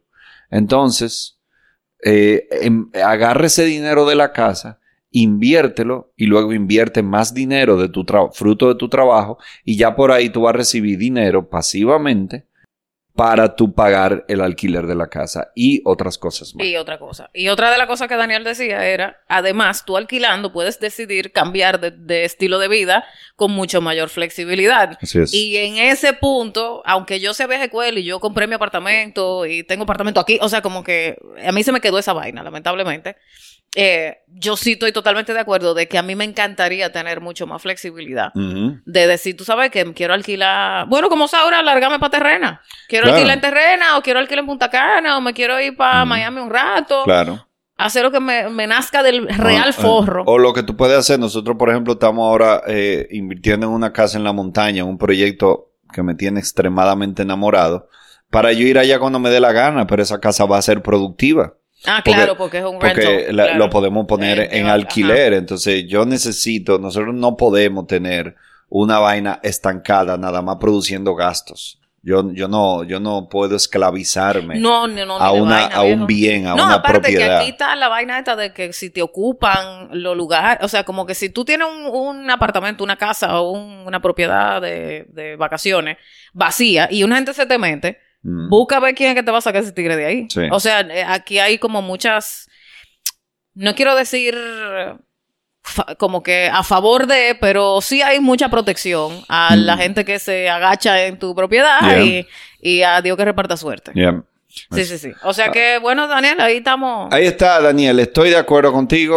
Para mí es mejor alquilar que comprar. Eh, y esta la respondimos más rápido. Nos tomó siete minutos. Sí. Cuarta. Aquí va mi opinión impopular. Y viene desde viene desde niño. Yo era niño, todos fuimos niños en algún momento. Y yo, no sé, participaba que si en un juego de fútbol del colegio, una carrera, algo así, no sé, en natación. Y yo, vamos a estar claros, yo soy un gordito, yo nunca llegué de primero, ni estaba en el podio. Pero a mí, sin embargo, me dan un premio de participación, un premio de consolación que tú... Era, es como, no sé, me parece a mí que no deberían dar premios de participación de consolación a los niños, porque esa mierda es incentivar la mediocridad. Lo he dicho, caso cerrado. Besitos. Chao. Sí, loco. Yo, yo tuve un caso muy... Eh... Diego, perdón, ¿tú me alcanzas? ¿Tú quieres más agua? Sí, yo quiero más agua. Yo tuve un caso que me llegó muy directo a mí, ese, eso de Venga, eso, muchas gracias. Y es que mi hijo está en un colegio. yo hasta estoy pensando hacer un chiste de eso. Ajá. Mi hijo eh, está en un colegio donde le incentivan a que tiene que hacer tu personal best, tiene que hacer tu mejor esfuerzo para ti. Y entonces hicieron un triatlón en el colegio, nadando, bicicleta y creo que creo que corriendo sería el otro. Bueno, había una competencia ahí, saco, toda la cosa. Y entonces, eh, y bueno, aquí no hay ganador, cada quien que haga su mayor esfuerzo. Perfecto. ¿Y para qué coño estamos aquí? yo vengo, yo vengo de una larga tradición de Sánchez perdedores. Exacto. Ningún Sánchez ha ganado nunca nada. Yo te iba a decir que tú hablabas de esto antes. Ah. Ningún Sánchez ha ganado nunca nada. yo, yo fui ciclista, yo fui maratonista y yo fui triatleta y yo nunca gané una sola fucking y competencia. Escalador, también. Y yo fui escalador, yo nunca gané una sola competencia de nada. y nunca mi hermano tampoco. ni una fucking medalla. Mi papá tampoco y creo que mi abuelo tampoco. Y de repente mi hijo ganó primer lugar, loco. Y yo no lo podía creer. Yo estaba así, yo miraba a mi esposa, porque yo estaba así de que, vamos, mi amor, vamos. Y de vez en cuando miraba a mi esposa como diciendo, loco, yo creo que él va a ganar. Yo de verdad no me lo creo. Él parece que va a ganar. Vamos, mi amor, loco, y ganó. Y ese día a mí me supo a mierda esa filosofía de que aquí nadie, aquí no hay ganadores porque por primera vez... Ganó un Sánchez. Un Sánchez fue el primer lugar y yo decía, loco, yo necesito, tenemos generaciones esperando para celebrar este momento y me lo quitaron. Eso fue el tineo que impulsó el Sánchez, eso es lo que pasa. Puede ser que sea el la mezcla de tineo con Sánchez. Sí, yo creo que eso era lo que, estábamos esperando por generaciones y generaciones. Yo te bueno, pero también yo sí creo que que sí debemos de fomentar más eh, el, eh, el, en que nosotros debemos de vivir en un mundo eh, de menos competencia y más unidad, más comprensión, más... pero ahora los padres quieren crear hijos que sean voraces, que sean fieros competidores, mm. porque quieren que sus hijos sean millonarios y por eso lo ponen en leadership schools y vainas así, de que para que sean líderes. Yo quiero que mi hijo sea un líder. Pero no te vea tan lejos. Yo tengo un primo que me acaba de decir que su hija quiere. un primo. vale, miro. Eh, que, el, que su hija le dijo que la carajita tiene, Carlos, la carajita tiene que seis años, que ella quiere ser youtuber. sí, exacto. Que por favor, que hablara con ella, que no sé qué, porque para que ella entienda de qué se trata y que la producción. O sea que él no me está diciendo que no, él me está diciendo, habla con ella para ver si como que ella sigue con la idea, después que tú hables con ella, entonces para ver qué es lo que vamos a hacer, porque si lo vamos a hacer, lo vamos a hacer bien. Para empezar a comprar cámara y vaina. Claro, para Sí, claro, claro, porque es que ahora los padres dicen, a mí no me importa que mi hija se vuele etapa de su vida, si ella a los 10 años ya está facturando miles de dólares, vamos para allá, dele para allá. Entonces, continúe. ahora, ahora, para mí el tema este de ganar por participar tiene sus pros y sus contras. Para mí tiene que haber un claro ganador. Y debe de también reconocerse, bueno, todo el mundo participó, hizo no sé qué, pero, pero como que, yo no sé, Carlos, nosotros, nosotros criando, ¿no? Hacíamos competencia. Y ninguno de nosotros somos voraces y queremos comernos el mundo. Sí, o sea, hay como que yo creo que hay, hay- Yo creo que hay algunos que sí, pero yo creo que eso también viene mucho con su genética. No es solamente de que porque un día tú ganaste una competencia Bueno, en, sí, en- cierto. en el recreo del colegio. Sí, cierto. Pero yo creo que hay mucho de, de personalidad, pero también con la misma gente de Zeitgeist, precisamente, yo aprendí que en países europeos esta- eh, hay, eh, en países, no, pero europeos no, más socialistas, Ajá, ajá. la creatividad es mayor que en países capitalistas. Entonces, él lo quiso hacer para demostrar que el capitalismo es el que incentiva todo.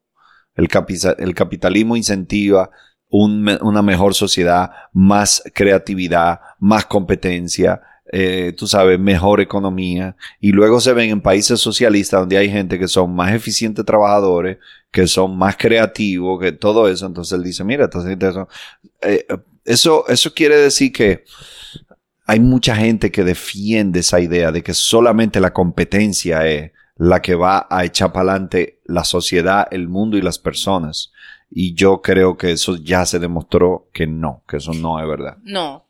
Igual yo creo que hay un componente, yo vuelvo y digo, del punto de vista, digo, también de repente yo estoy fuera de, de órbita con las nuevas generaciones, pero cuando yo empecé a trabajar, yo tenía un drive de yo tengo que como que hacer la vaina bien para ganarme mi puesto. O sea, no necesariamente es un premio. ¿Sí me explico? O sea, como que es para ganarme mi puesto, para, sen- para sentir que el esfuerzo que yo estoy metiendo me pone por encima de los demás, por ende tengo mejor remuneración, tengo una mejor posición. O sea, como que si yo no, si a mí no me hubiesen fomentado la competencia de carajita, yo no sé si yo hubiese tenido ese drive. Que ahí es que está la clave. Yo no sé. Eh, Porque, vuelvo, la generación que viene, que sí está recibiendo, que si premio de participación y vaina, yo no sé, porque todavía no sabemos, porque eso es nuevo, eso no es, eso no era, antes no era así, sí. eso es nuevo, de la generación, Yo- ¿cómo es la Z? ¿Cuál es la que es? Eh, eh, eh, Millennial Z, y ahora ¿cuál es la que viene? Ahora, allá ya hay unos carajitos de otra vaina. Eh, George Carlin tiene un chiste buenísimo de eso, de que él hablaba de eso, de que, que ahora se le dicen a los niños, tú fuiste el último ganador. y entonces que ahora los niños crecen sin la cruda realidad hasta que llega un jefe y le dice, tú eres un maldito idiota, Exacto. recoge tu vaina y lárgate de aquí, que tú no sirves para nada. Exacto, Y ahí es que el niño pudo entender realmente para qué da en la vida. exacto. Tiene algo de razón, porque él dice, eh, y hay también, por ejemplo, los cuadros de honor en el colegio. De que él dice que ya, eh, a mí me encantó la frase como él lo dijo, George Carlin, genial como siempre, dice que, que ya eh, hoy en día eh, los padres, ay, pero yo no entiendo porque el niño estaba en el cuadro de honor y él dice, sí, lo que pasa es que los padres de ahora no entienden es que el requisito para estar en el cuadro de honor hoy en día es tener una temperatura corporal alrededor de los 90 grados Fahrenheit. Y si tú logras eso, ya. A mí me encanta esa vaina. Está buena, está buena. Roughly around the 90s. Sí, sí, sí. Roughly, roughly. Sí, sí, sí. Coño, sí, man. Coño, George Carlin es lo máximo. Eh, Yes. Ok, bueno, esa es la conclusión con el tema de las opiniones populares. No, Eh, pero medio falta que sí, pero medio que no. No, espérate, es de esta. Ah, de esta. ya sí. falta la más controversial. La más controversial. Yo creo que aquí Daniel se metió en un problema serio, personal con nosotros dos. Diego, arroya.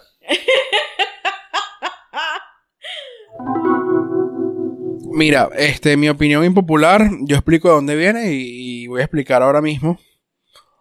Es que cuando yo estaba niño, eh, muchas, y esto es muy de niños latinos, cuando ellos llegaban la tarde, ellos iban a ver, o sea, se reunían y veían el Chao.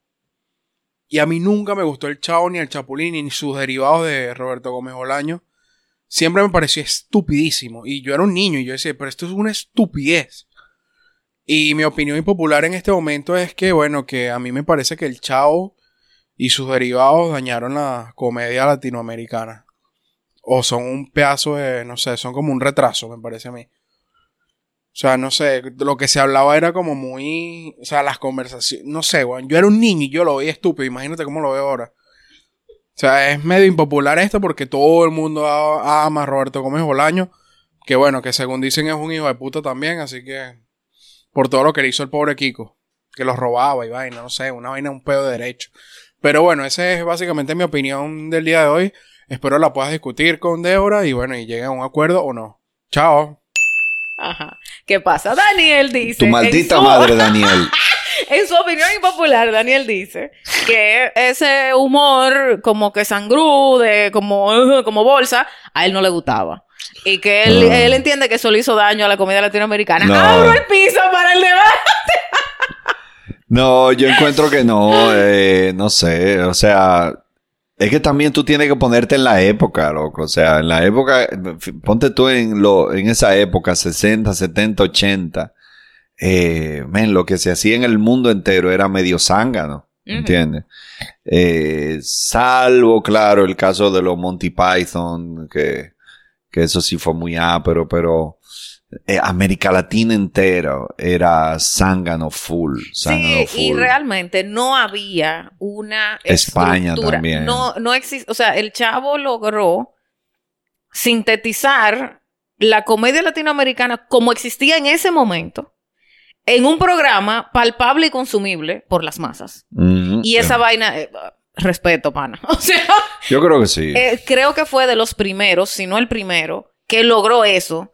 Y tener número, y hace número, y hace dinero, y claro. desarrollar personajes. Independiente a los hijos de puta que pudieron haber sido uno que otro personaje, porque Eh. probablemente le, le, le aplaudieron haber ganado. ¿El qué? probablemente le aplaudieron haber ganado las competencias. y por eso eran unos hijos de puta, porque le dieron premio nada más a ellos. Eh, independiente a eso, coño, es un, ese crew logró esa concentración y masificarlo, que Ah. la comedia no tenía eh, esa Eh, fuerza. sí, yo creo. no la tenía. Era sangrito lo que tú quieras, pero no la tenía. Claro, pero pon- ponte a pensar, por ejemplo, en el caso de Don Francisco. Don Francisco tuvo hasta el otro día. Don, Fran- Don Francisco tuvo hasta la pandemia, una vaina así. Justo antes de la pandemia fue que ya se acabó el programa de Don Francisco. Y, loco, ese humor es sumamente latino. Chiste zángano, chiste eh, para toda la familia, el chiste tradicional de la mujer que pelea y, y el marido que ronca y que se tira peo. Y es el, es el humor, es el humor. Y entonces tú dices, loco, pero no sé, eso es América Latina, eso es. América Latina se abrió, yo creo que en los últimos cinco años, diez años, gracias a Netflix, básicamente. Eh, porque Sí. ya Netflix llegó, que la gran casa productora ahora llega a Netflix y dice, ok, vamos a grabar estos stand-ups. eh, Yo diría que Comedy mexicano, Central chileno. primero. Sí, Comedy Central primero. Comedy Central razón, sí. primero. Comedy Central primero. De- no hay que dudar que, que Netflix tiene una plataforma de difusión mucho más fuerte hoy. Claro. Pero cuando la vaina rompió en Latinoamérica, que tú empezabas a ver a los comediantes latinos regional, fue Sí. Comedy Central. Sí, yo creo. Yo creo lo mismo. Pero no, el chavo no dañó la comedia latinoamericana. El, el- el chavo marcó eh, una pauta para la comedia latinoamericana en una época que probablemente se necesitaba esa pauta. Eso te iba, eso te iba a Probablemente decir. se necesitaba. Acuérdate que América Latina entero, por tradición, es, son, somos todos países muy conservadores. Somos todos países conservadores. Entonces, nosotros no estábamos listos para recibir las locuras que venían de Inglaterra, con las locuras que venían de Estados Unidos, de Canadá. Eh, Ese humor aquí siempre ha sido, eh, hasta hace muy, muy poco, donde ese humor ya se abrió a una generación joven que ya gracias al internet consume eso y dice, yo quiero más de eso. Pero hasta, hasta, hasta, hasta justo antes de eso, la gente lo que quería era ver sus humoristas por la televisión, Claro. gobernado. Al mediodía y con la familia entera. Exactamente. O sea- Gobernado por dueños de canales que son lo que dicen. Ese muchacho no, él es muy loco, muy sucio y muy plebe. Yo no lo quiero. Yo quiero a este muchacho Sí. Que me va a hacer el chiste del marido que ronca y la mujer que pelea. Eso es lo que, y la mujer que gasta mucho dinero comprando.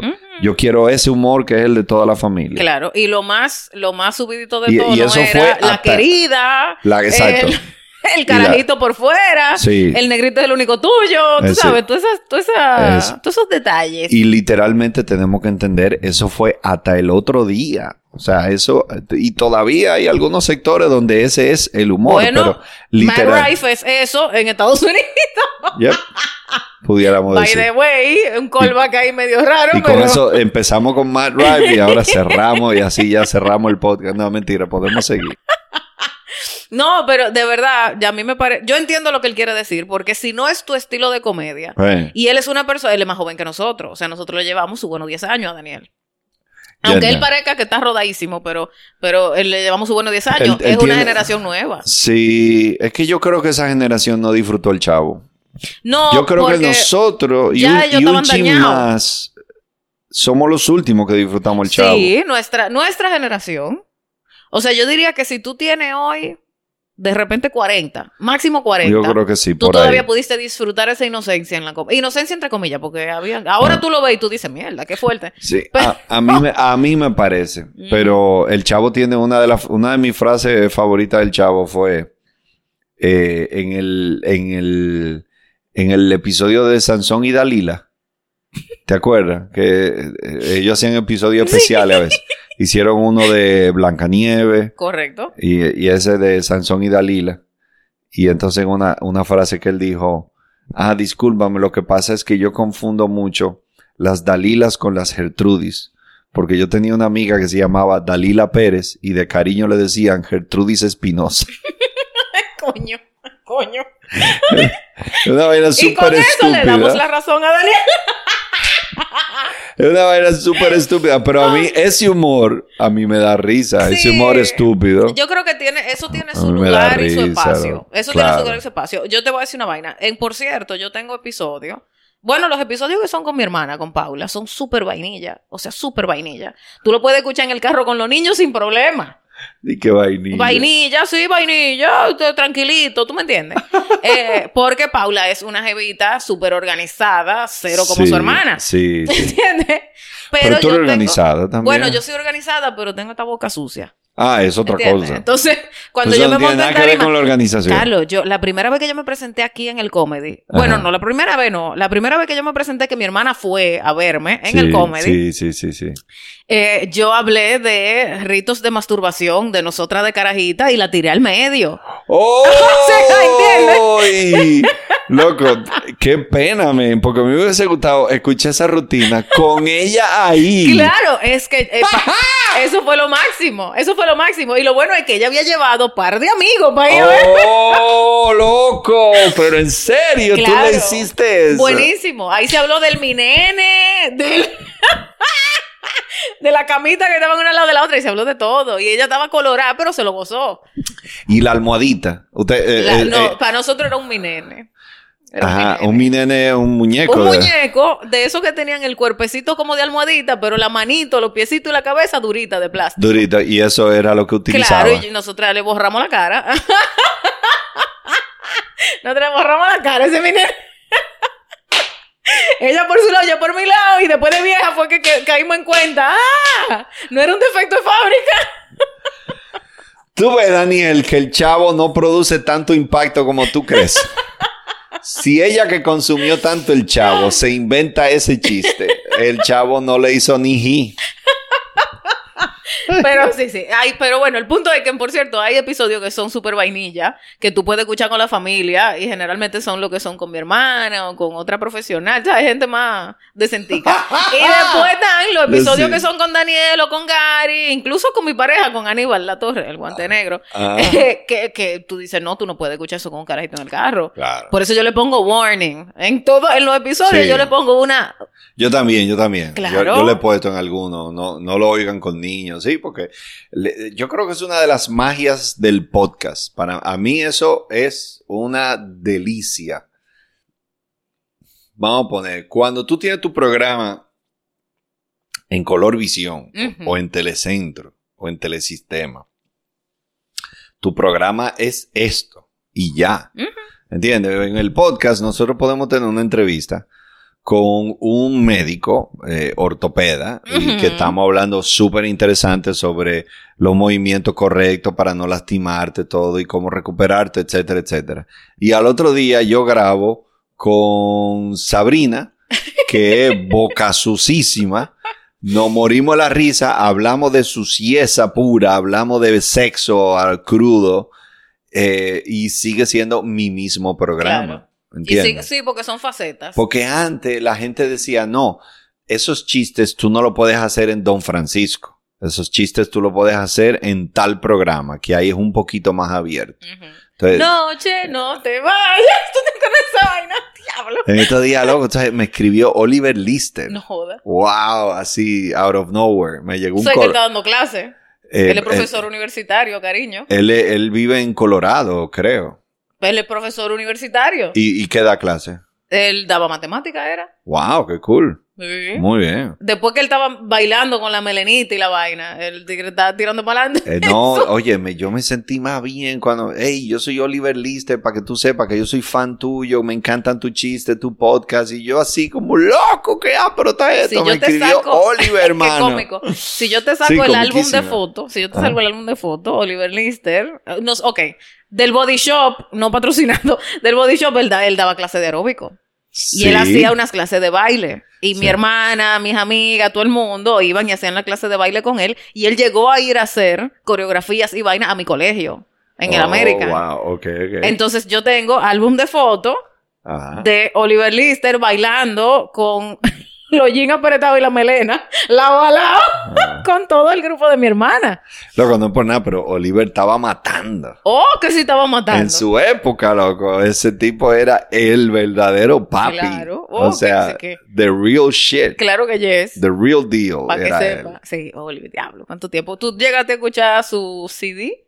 Sí, oí una canción. Eh, la del esqueleto. no, no, no, había otra, no me acuerdo cuál fue. Pero sí, sí, no, esa, esa parte Oliver no tiró para adelante. Oliver tiró para adelante. No, vamos a dejarlo ahí, él tiró para adelante. Qué risa, diablo. Eh, pero sí, a mí me gusta mucho tener, eh, por cierto, justamente porque son muchas diferentes facetas. Y mucha gente, yo tenía esta pregunta antes de que, antes de que cerremos. Mucha gente me dice, Débora, ¿cómo es que tú haces comedia y haces podcast y habla tanta cosa y al mismo tiempo tú eres dueña de empresa y da capacitaciones de vainas? O sea, yo soy especialista en lenguaje corporal y comunicación corporativa. O sea, yo le doy talleres a CEO de empresa y vaina. O sea, es como totalmente diferente. Y yo siempre les respondo, quisiera saber si a ti te pasa igual, que a mí más allá de alejarme de esas capacidades, la comedia me ha ayudado un montón en el desenvolvimiento, en leer a la gente, en, manejo de escena cuando toca en, grupo grande. Incluso hay personas que me ven en tarima con toda mi vaina, porque e, esta boca no tiene filtro, y me dicen, ay, mierda, qué cool, no sé qué, y cómo tú logras eso. Y yo le explico lo que yo, como que las capacidades que yo he desarrollado y gracias a qué, y me contratan. O sea, yo he logrado conseguir trabajo para Kinésica con Debo Fue, ¿entiendes? Qué bueno. Entonces, quisiera entender si a ti te ha pasado. Sí, yo creo que sí, porque también la gente con este, con el podcast, la gente ve otra dimensión de ti. En los shows, la gente ve una dimensión, pero ahora eh, eh, ha sido muy interesante para mí como la gente eh, conecta, uno conecta con la gente de, manera tan especial, tan significativa. Y, o sea, no sé, uno se vuelve hasta una compañía de la gente. cuando la gente va a ver mi show, fue porque la gente se bañó, se puso ropa, salió de su casa. En el mejor de los casos. Compró, sí. compró una boleta, se sentó y dijo, ok, vamos a disfrutar. Pero muchas veces con el podcast, la gente lo que está es planchando, cocinando, manejando, ya tú eres parte de su vida normal, ya tú no eres un evento, ya tú eres parte de su vida normal y ya tú empiezas a hablar como un ser humano, porque eso es otra cosa de los podcasts. Eh, antes eh, eran los segmentos de 12 minutos, donde te tengo que hacer preguntas rápidas de esto, esto, esto y esto y esto, y ahora sí, vámonos a la pausa y después de, la, de los comerciales volvemos con fulano de tal. Y ya a ti nada más te dedicamos 10 minutos. Entonces, en el podcast yo puedo hablar del tema, yo, yo, yo no preparo los, las conversaciones. Yo simplemente, bueno, ok, yo voy a hablar de, yo, yo estoy con un entrenador, yo sé que voy a hablar en algo de gimnasio. Claro, no, Pero y puede tú haces tu tarea. pero No, puede ser que tarea, terminemos- tú te, claro. tú te instruye un poquito A- de la a veces persona, sí. de claro, sí. Cuando no es alguien que tú conoces, claro, eso se nota, Carlos. ¿Sabes que, me, que me ha eh, cambiándote un poco de tema? A mí me ha gustado, ¿hasta qué hora es esto? A toda la hora que tú quieras. Ok. A mí me ha gustado Yo mucho. por eso grabo en mi casa, Carlos. Ah. Yo no brego con nadie.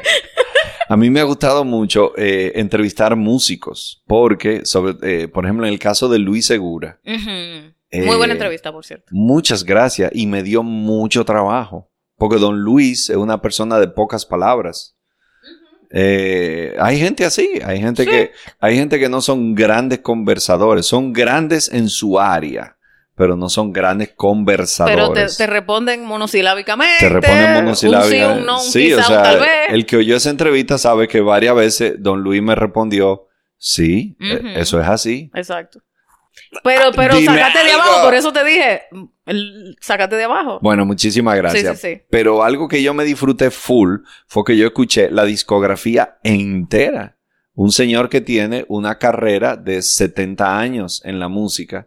Yo empecé a oír en orden, eso lo he hecho varias veces, en orden, desde su primer disco hasta su último disco. Quiere decir que yo duré semanas oyendo bachata. Y me encantó porque entendí mucho más de la bachata, entendí muchísimo más de este género musical, de, del crecimiento, de la transformación, de que yo de repente estoy en el gimnasio oyendo un disco y yo digo, oh loco, ¿y esta salsa? ¿Y por qué Don Luis hizo una salsa? Y empiezo a buscar investigación de la salsa, de, y- pero aquí hay salsa y aquí hay merengue y aquí hay bolero y de repente, ah, el próximo disco ya es bachata full. ¿Y por qué él hizo ese cambio? Eh, ¿Qué fue lo que yo, yo ahí empiezo a remontarme? Mira, esto fue, este disco salió en el 84. ¿Qué habrá pasado en el 84 que hizo que él sacara ese disco?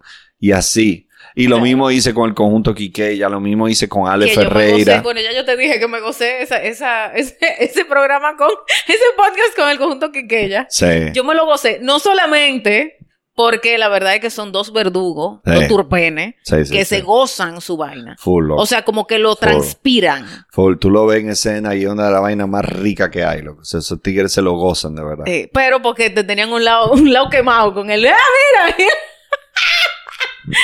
Sí, sí, sí, sí. Porque ellos son de los que hablan chocándote, agarrándote, Ajá. empujándote.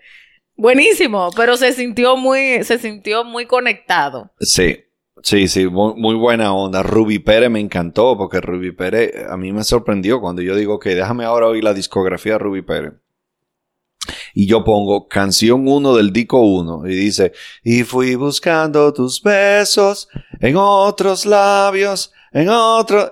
Y yo decía, el diablo, loco, esa fue la primera, Primera. canción del primer disco, un maldito jonrón así por los 411. Así fue que este tigre empezó su carrera. Ya esa vaina me voló la cabeza. Yo a hacer un cuento de Rubí Pérez. ¿Cuál? Cuando yo estaba casada con el primer innombrable y Paula estaba con su ex esposo, mi cuñe, I love you, eh, Yo Él- también, yo también, Yamil. a lo máximo. Bueno, estamos el innombrable y yo y Paula y Yamil. Ellos ni siquiera se habían casado todavía. Ok, Estábamos, fuimos para el conuco. Ha llovido. Ha llovido. Al conuco, Vamos para el conuco. loco. Coge ahí. una- un, un double date para el conuco. Llegamos al conuco loco, y el primer innombrable que tú conoces es bien labioso, ¿no? Eh, Llegamos y hay un... ah, estaba lleno, llenísimo. Estamos hablando de cuando el conuco estaba bien pegado. Y vemos una sala que hay muchísimas mesas vacías. Y él dice, ah, pero aquí hay mesa. ah. Y entramos a la mesa, nos sentamos. En eso llega un señor alto, moreno, con un traje de chaleco y todo, a decirnos que por favor nos quitemos de la mesa, que necesitan la mesa. Y, el innombrable le dice, ah, bueno, ya, ok, ya nosotros ahora, ahora resolvemos. Bueno, terminamos de lo que estamos haciendo, no sé qué.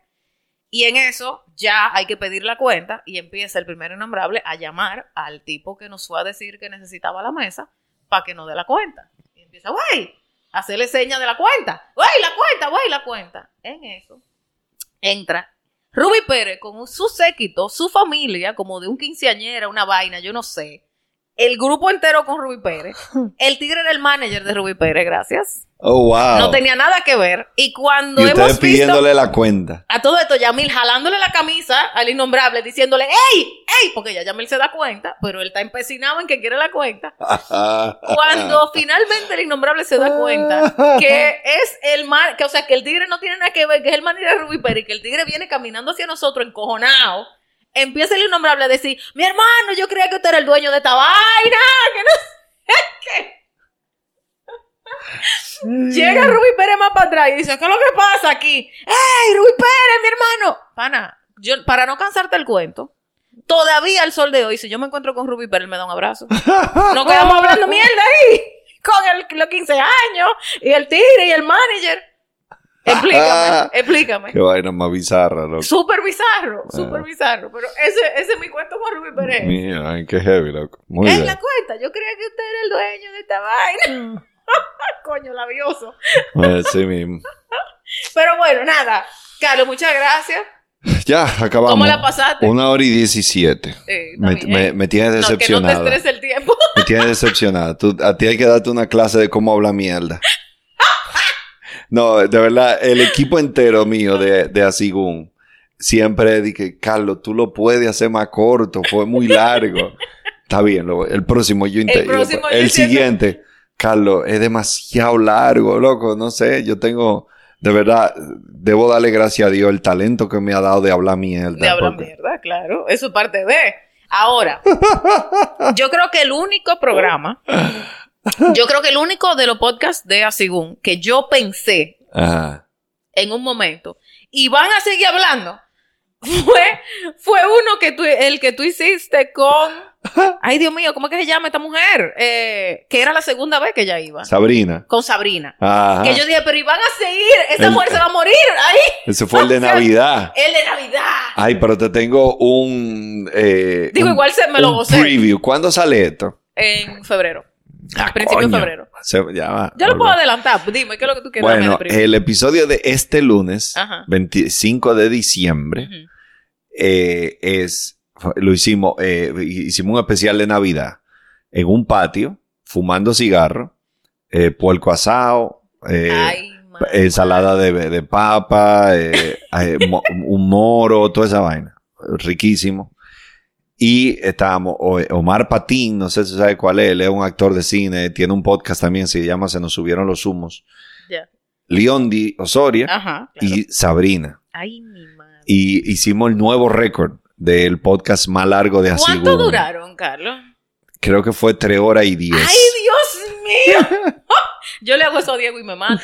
Pero en una hicimos, eh, eh, cuando íbamos con, por y cuarenta, que ya estábamos hartos ya de... Coño, colmo Loco, fuera. hemos hablado demasiado disparate. Yo me quiero ir, estamos cansados. Y en una digo yo, hey, ¿y si hacemos el nuevo récord?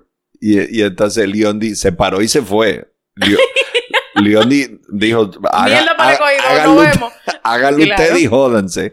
Inteligentemente se paró y se fue. Y nos quedamos Omar, Sabrina y yo.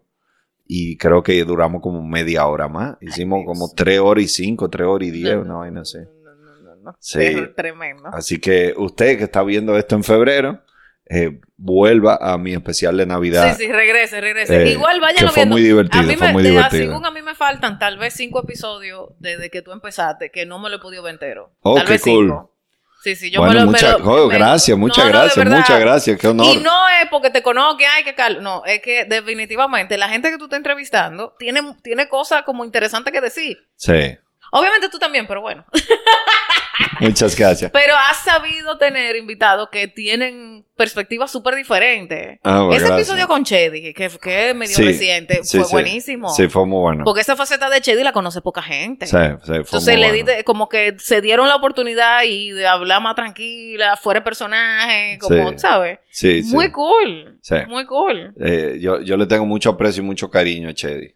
Eh, y ahora te voy a hacer una pregunta muy sincero. ¿Algún episodio que no te haya gustado, que tú hayas dicho, ay, El Dios"? del, el del tigre este de la dieta.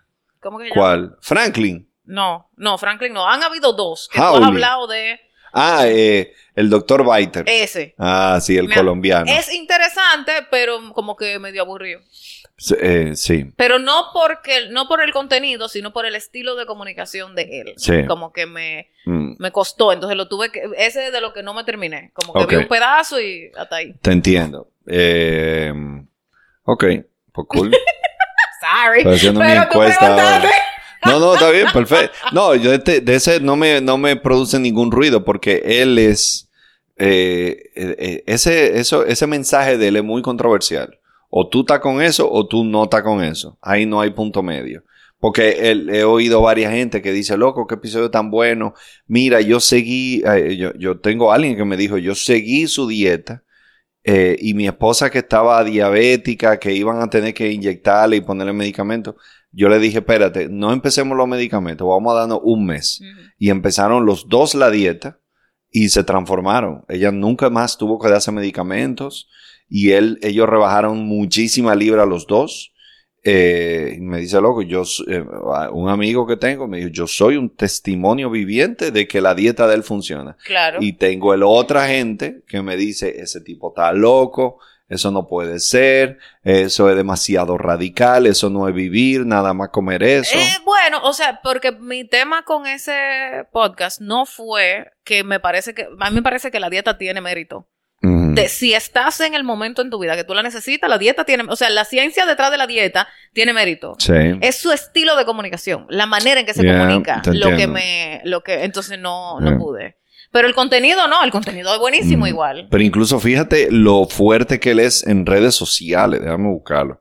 En Instagram él es fuertísimo, tiene cientos de miles de seguidores. Y es por eso, porque él, eh, no sé, tiene un estilo que, de nuevo, o tú lo odias Polarizante, sí, o sí. tú lo amas. O te engancha o, o te genera rechazo. Tiene dos millones de seguidores. Ay, tipo. madre mía. Dime tú. Bien, bien por él, lo felicitamos. Very nice, very good fandango. Diablo, very good fandango, ¿cuántos siglos?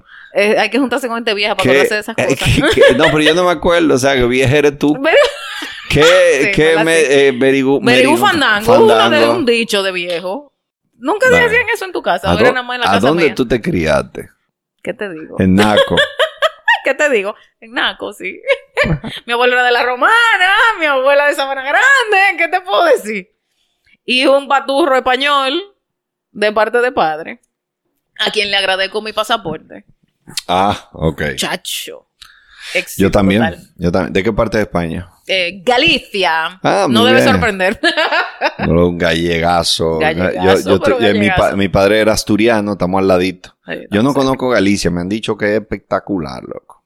Eh, Yo tengo pendiente esa visita. De hecho, a mí. en ¿Tú no conoces momento- Galicia? No conozco Galicia. ¿no? Ah, ok. Eh, Yo he ido a Asturias varias dijeron- veces y una vez hicimos un tour por el norte de Europa, de, de España, perdón, que la costa norte, pero nos fuimos hacia el este. Entonces Galicia está justo hacia el oeste. Sí, sí, no. Entonces fue como de ahí no, para y, allá. sí, y hay que ir a Galicia. Mm. No es, no es un. Ah, bueno, de camino a. No, hay que desviarse para Mm. ir a Galicia. No es así como. Pero yo tengo pendiente. Incluso el primas de mi papá que viven allá, que no sé, o sea, como que hice las conexiones y nunca llegué a, a Ah, ir. Tengo que, tengo que hacer esa vaina. Lo tengo en mi bucket list. Porque Vaya, me dicen pues. que sí, que es muy lindo. Y que es mentira que no toma tanto gallego en roca un bombillo. Ah. Eh, sí, lo que pasa es que la, la historia de los gallegos, bueno, tú la sabrás más que yo, pero es una, íbamos, ya esta es la tercera vez que Que despedimos. traté así, que, estoy- que trato Eh, de sol- soltarte en banda y tú no quieres. Yo no me voy a quejar. Eh, la, la historia de los gallegos es muy interesante porque lo- los gallegos fueron de los, parece que de los mayores emigrantes de España cuando Sí. vino la posguerra civil y entonces se regaron por el mundo entero. Hay gallegos por todos los lados. Señor. Y muchos de esos gallegos nunca tuvieron educación formal, digamos, como fue el caso de mi padrino. Mi padrino fue gallego, una persona que no fue a universidad, no tiene doctorado, ni licenciatura, ni nada de eso. Pero era un tipo muy hábil para los negocios, con una inteligencia natural espectacular. Y, y él logró muchísimo en su vida, fue un tipo sumamente exitoso. Eh, y así hay muchos gallegos por el mundo entero. Mi abuelo Toñito, el papá de mi papá, que ambos en paz descansen, tenía un supermercado. Él, él vino para acá y él empezó a ver cómo resolvía y lo que hizo fue que montó un mini super en. Ciudad Nueva. Empezó un, chin- un, un pedacito que le robó un pedazo, o sea, no le robó, digo, le robó, pero le dijo una doña, mire, que yo voy a poner aquí Y terminó comprándole el, el pedazo Sí, y sí, montando su mini super. Sí, así es. Eh, mi papá, ellos se mudaron para acá arriba, de Ciudad Nueva, cuando la invasión, Oh, wow. porque estaba muy peligroso Qué cool. estar en Ciudad Nueva, porque toda esa zona invadía. Claro, claro. Entonces, cool, y ahí cool. fue que él salió de... Hay, hay un chiste que me hizo mi madrina. Mi madrina es de San Sebastián, eh, pero se casó con este gallego, mi padrino. Y, y entonces ella me hizo este chiste porque el gallego se regó por el mundo entero. Y entonces dice eh, que, que fue un, un gallego que lo agarraron en una selva, una tribu de caníbales. Y entonces lo metieron en una olla. Eh, estaban, hey, hey, hey, hey, hey, hey. Entonces se lo iban a comer, entonces lo meten en una olla con agua caliente, entonces ponen la tapa. Y en una, el, el de la tribu levanta la tapa. Y entonces el gallego saca la cabeza y dice, ¿qué tente está? Que, que caliente. ¿Qué tente está? Y entonces dice el de la tribu, coño paisano, si no falas te como. ¿Me entiendes? Que era otro gallego que se convirtió a la tribu. Porque hubo una época que habían gallegos en todos lados. Coño, yo también soy gallego. Yo también. ¿Entiendes? Entonces- Claro. Pero de ese chiste hay varias, varias versiones. Ah, o sea, como varias vertientes. Pero el, el, mi papá nunca le, a mi papá nunca le gustó que nosotros hiciéramos chistes de gallego. Sí, porque... Pero él tenía licencia para hacerlos. Qué bueno está eso. No, no me hagan chiste a mí, pero yo sí se lo hago a ustedes. A mí me encantó ese porque eh, el, eh, en España hay una comunidad que se llama eh, Lepe, lo- los de Lepe, perdón. Eh, Lepe es una comunidad donde parece que ahí hay gente que son más, menos inteligentes, digámoslo así Ajá. en España. Entonces, cuando en España tú haces chiste de, de- de- así como los colombianos hacen chiste de un pastuso, nosotros hacemos chiste de un gallego, en España hacen chiste de un tipo de lepe. Y entonces a ellos les parece a veces gracioso cómo en el mundo se regó el gallego la fama del bruto.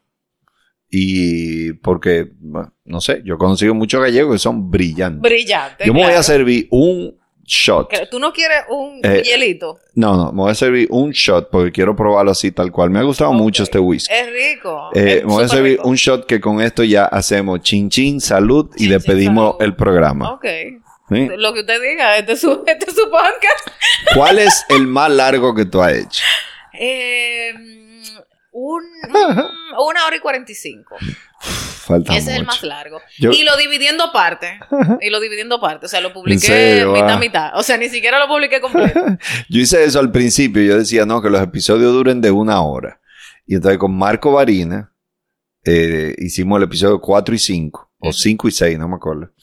Y yo me acuerdo que lo dividí y que no, eso tiene dos horas. Vamos a hacer, ya terminamos esta hora, despedimos Marco, vamos a hacer una hora más y ya hacemos el otro episodio. Perfecto, pues fue muy interesante. Marco es interesantísimo. Eh, y, y, y también hice eso. Pero después fue que empezó esto. Yo empecé a preguntarme, porque yo decía, loco, pero Joe Rogan, que es el número uno en el mundo, Sí. el Eh, tipo tiene tres y cuatro horas como sí, si Lo que pasa nada. es que yo, yo lo que te iba a decir es. Es para mí es diferente porque cuando yo dividía los episodios, yo no tenía video.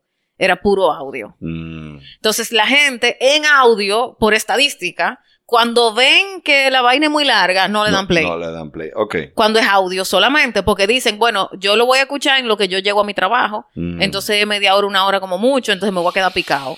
Eh, pero cuando es por YouTube principalmente, como Mm. que, la- el, que el consumo principal sea en video, Mm. la gente no tiene que ver con eso porque se sentó a verlo. O sea, se, se acomodó sí. a las 8 de la noche cuando llegó del trabajo, puso su vaina y no le importa que dure dos horas, tres horas. Por lo contrario, agradece que dure el, el tiempo que dure. Claro. Entonces, luego yo me di cuenta que si la persona no quiere quedarse o no quiere escuchar un, un podcast de una hora y pico, que pase para el otro. Yo no tengo problema. Por eso yo dejé de separarlo. Pues yo dije, bueno, ya, el que es muy largo no es para Sí. ti. Ya, next. Y la gente vuelve regresa. Pero tú sabes que ahora a mí me ha pasado algo muy extraño. Y es que yo, después de que soy, de que tengo mi podcast, me da brega consumir podcast. ¿Por qué, Carlos? Yo, antes de, yo me convertí en fan de los podcasts desde 2015 por ahí, algo así, 2016, que fue cuando empezó Mark Maron con WTF. Ujú. Tú conoces ese, ¿verdad? Sí, claro. Eh, que a mí me, eso fue loco, me marcó ese, ese podcast por yo escuchar entrevistas de tanta gente que yo admiraba o admiro. Y, y, es la primera persona que comienza a tener estas conversaciones profundas, largas.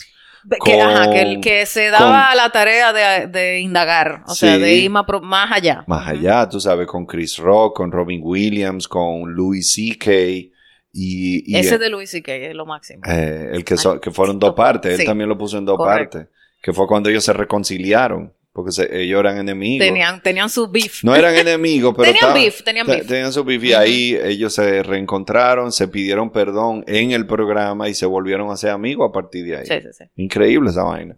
Las cosas que han pasado ahí. En ese podcast hubo un comediante, que no me acuerdo su nombre ahora, que salió del closet. Dijo, yo soy gay. Después un tipo que tenía, qué sé yo, 30 años, 20 años en la, en la industria de la comedia. Y en una conversación el tipo dijo, ¿tú sabes que yo soy gay? Me liberé. Y tengo 500 amigos en la comedia, gente con la que he compartido, con la que he bebido trago, con la que he andado en carretera por horas y horas y horas y nadie y ninguno de ellos saben que yo soy gay hasta este momento. Hasta este momento. O sea, pasaron cosas muy profundas. Eh, ahí fue que por primera vez se enfrentó a, a Carlos Mencía. Mm, de que él estaba robando chistes y él lo enfrentó y le dijo, sea honesto, ¿tú estabas robando o no estabas robando? Y como quiera nunca lo dijo porque él siempre da mucha vuelta. Él le dio vuelta, claro, porque él no podía, él no podía. Pero, pero bueno, yo era un, eh, Ah, un gran consumidor de podcast. Y después de Mark Maron fue que empezó a venir eh, The Nerdist podcast. Y después vino eh, Fake Mustache. Con, eh, ¿cómo se llama este tipo? No se me olvidó el nombre de él. Y después vino The Joe Rogan Experience. No, y Whiskey Ginger también. Whiskey Ginger. Y después vino, entonces después empezaron a venir podcasts que no eran de comedia. Y vino el de Tim Ferriss Show. Yo era muy fan de Tim Ferriss. Y él empezó a sacar de Team Ferry Show y ahí empecé a oír Team Ferry todo. Entonces llegó una época, pero ¿qué pasó? Que eran tres, cuatro, cinco podcasts. A mí me da, y eran todos episodios de una hora máximo. ¿Y tú nunca le agarraste el gusto a un podcast local? Sí, claro, hubo una época que yo eh, consumí mucho a Jorge Chalhub. Eh, Jorge Chalhub es el que yo más he consumido en mi país. Eh, pero ¿qué pasa? Que de, una época para acá, loco, no puedo. Yo no sé si es que simplemente tengo mucho trabajo, estoy muy ocupado. Yo creo que eso es. Porque requiere de tranquilidad. Pero ahora cuando yo voy en el carro, perdón, o cuando yo estoy en el gimnasio, mi cerebro no para de pensar en algo que yo tengo que hacer o en algo que mi asistente tiene que hacer o mi manager y quiero saber si lo hicieron. Y si lo hicieron, ¿cómo les fue? Y entonces como que mi cerebro... Sí, no, tu otra vaina. Y entonces llega un punto que eso de, de déjame darle a play por una hora, es, muy difícil yo encontrar esa tranquilidad. mi cerebro no para. Ahí es que está, ahí es que está el tema del que consume podcast corto. Cuando yo veo a mis ídolos, yo muy pocas veces he disfrutado el show. O sea, lo he disfrutado porque que pero que lo vi pero yo no me siento a reírme como una persona normal. Yo estoy estudiando todo el tiempo. Cuando tú vas a un show de comedia, señores, fíjense en esta mierda. Cuando tú vas a un show de comedia, los que menos se ríen son los comediantes. Sí. Pero es por eso, porque estamos maquinando. todo el yo creo que sí. Pero cuando yo voy a un comedy club en Nueva York, yo por ejemplo, digamos, voy el viernes a Nueva York a ver a, ponte tú, Louis C.K. Y entonces llego el viernes, entonces el jueves, bueno, llegué el jueves, pues déjame ir a ver un comedy club. Eh, eh, quien sea, ni siquiera, eh, no importa el line-up, yo lo voy a ver. Y yo me meto. Ese jueves yo me río más que el viernes viendo a Louis C.K. que es mi héroe. ¿Entiendes? Que es mi inspiración más grande. Claro, porque tú, vas con cero expectativa a un open mic en Casa el Culo y te lo gozas porque dices, mierda, qué ocurrente. Pero cuando tú vas a ver a Louis C.K. y tú estás analizando dónde metió el remate, hizo el callback, no hizo el callback, coño, ahí perdió una oportunidad, oh mierda, ya a mí no se me hubiese ocurrido agarrar esa oportunidad, como que ese ángulo, uno le da mucha mente, uno le da mucha máquina. Totalmente. Y a, mí me ha tocado con, porque en Panamá se está reactivando, gracias a Dios y a todos los centros espiritistas, ya los circuitos de open mic ya hay más cantidad, ya hay como más, tú sabes. Hubo una época ahí que como que no. Eh, pero ya están en eso otra vez. Y yo, yo me he tenido que esforzar a disfrutar lo que están presentando en escena. Eh, Porque, viejo, me- paso, es una cosa que no suelto la libreta. Y digo, no, pana, disfruta lo que te están presentando. Porque al final, si tú no tienes la experiencia como consumidor, es más difícil crear para quien Mm, consume. yeah. Para mí. Entonces yo dije, no, yo tengo que ponerme en mentalidad consumidor. sí, Full. sí, sí. Bueno, yo tengo un chiste que estoy, bueno, una rutina que estoy trabajando ahora en Open Mics, que trata de los ginecólogos y lamentablemente hay una realidad y es que nosotras, eh, el tema de los ginecólogos es raro. Porque el ginecólogo de tu mamá era el ginecólogo de tu abuela, y entonces ese es el primer tigre que te ve la cuca, entonces es como, es, es fucking weird. Entonces es como, tú- pedir recomendación es raro. Entonces, a mí me pasó que el primer ginecólogo, que era amigo de mi mamá, que era el Mm. ginecólogo de generaciones y generaciones, Mm. era un viejo verde. Era un viejo verde, medio por mano, como medio freco, de, de antes de hacer cualquier cosa, me pasaba la mano por el muslo. Yo no sabía que eso no estaba correcto. Y por mucho tiempo, para mí eso fue trauma. Yeah. Pero la comedia, en su infinita sabiduría, ¿verdad? Ayuda a Te- procesar todo eso. sí, sí, sí. Entonces yo estoy desarrollando finalmente, luego de superar ese trauma, una rutina alrededor del tema de los ginecólogos. Y yo arranco diciendo que yo he tenido una época maravillosa de putería, pero maravillosa, maravillosa. Pero ya yo estoy en una relación seria, ya yo estoy como más rescatada, entonces tuve que cambiar de ginecólogo.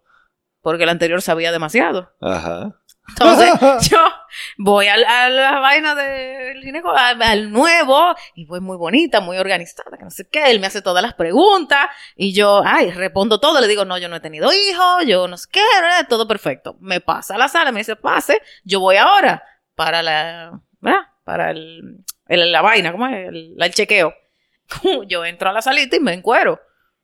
Cuando entra el ginecólogo, me dice, ¡ay! ¿Qué usted está haciendo? Usted no se tiene. Ah, no, pero usted no dijo que me iba a chequear. No, no, no se encuera, usted no se tiene que encuerar para chequearlo. Y yo, ah, disculpe.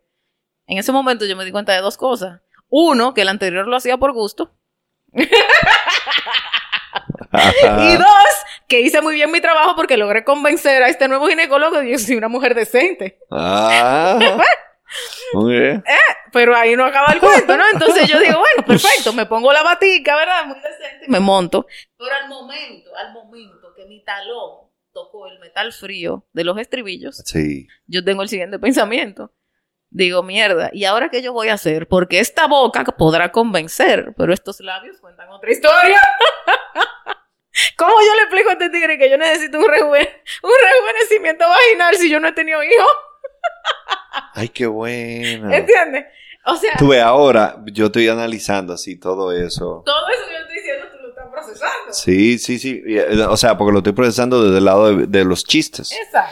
A mí me pasa, por ejemplo, de gente que me cuenta cosas muy malas que dentro de mí yo estoy dije, wow, loco, qué pena que no me pasó a mí, porque tú hubiera sido una rutina del diablo. Y hay veces que hay gente que se está riendo y yo no me estoy riendo y yo estoy pensando, mira, loco, aquí ahora se le puede hacer este giro a la historia. Y sí, yo no paro, eso, eso es, Todo el tiempo. pero a mí me encanta eso, a mí me encanta. E- Eso es parte del disfrute de comediante. Para mí, eso es parte del disfrute. Ah, Y, y, a- y ve una vaina en la calle que tú dices, mierda, ya. anota esa vaina. Yeah. y la, la libretica y la vainita. Yo creo que fue Seinfeld que dijo que él tenía una caja llena de papelitos. Porque donde él no tenía la libreta, él agarraba una servilleta, un post, lo que, lo que apareciera. que- No, yo, yo uso mucho el, el- la nota El de voz o, o, o nota escrita.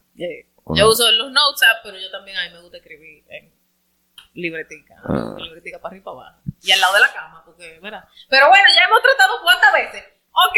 Y este, Pero, ahora, ¿cómo les una, una hora y cuarenta y dos. ¿Tú lo vas a dividir en dos? No, no, no, ya se va. No lo divide en dos, hazme ese favor. No, no, no, esto se va a tocar. No, ya yo dejé de hacer eso, ya yo no, ya yo eso no Ah, hago. ok. Porque por lo que te digo, el que no quiere escuchar lo largo, que escuchen otro. Hay, hay para todo el mundo y para todos los gustos. Hay con en explícito, no explícito, Ah. con temas de abuso. Yo tengo un episodio que es con una amiga que yo pensaba que ella iba a ir a reírse conmigo y lo que fue fue que fue a llorar. Ella fue a decirme de una experiencia de abuso que ella había tenido. Eh, Y para ella, y eso, e- ese es uno de los episodios con mayores reproducciones. Como- sí.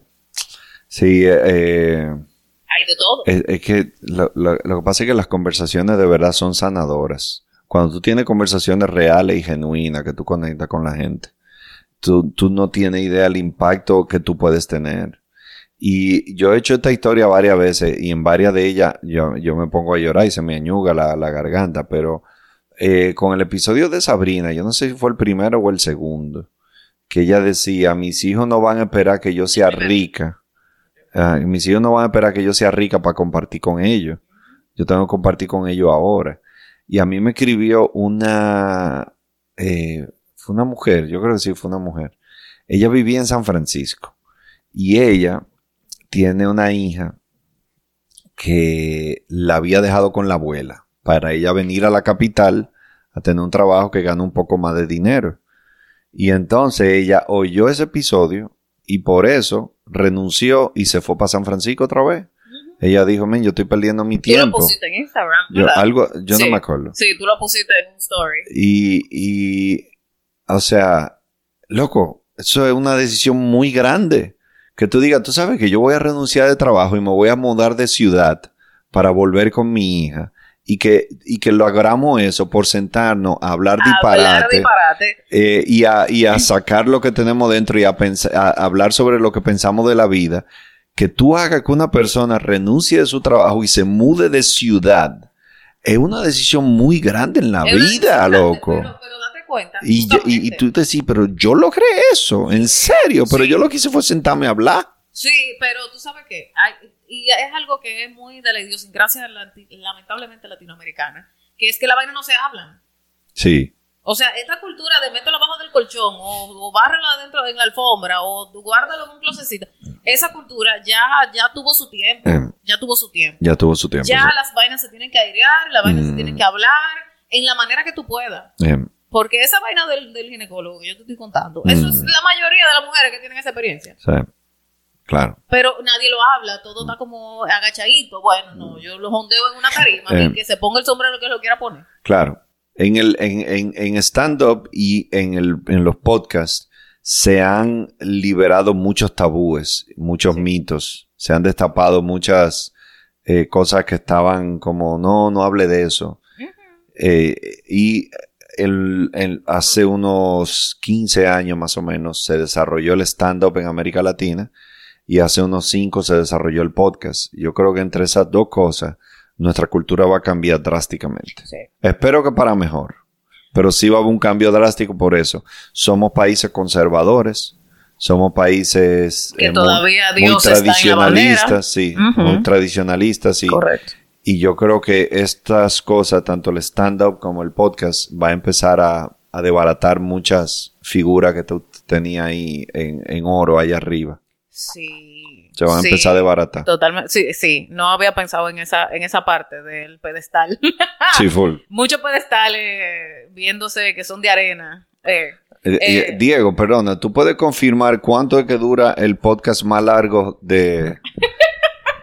Coño, ah, sí, porque yo creo que ya está, yo me, me, parece interesante tener como meta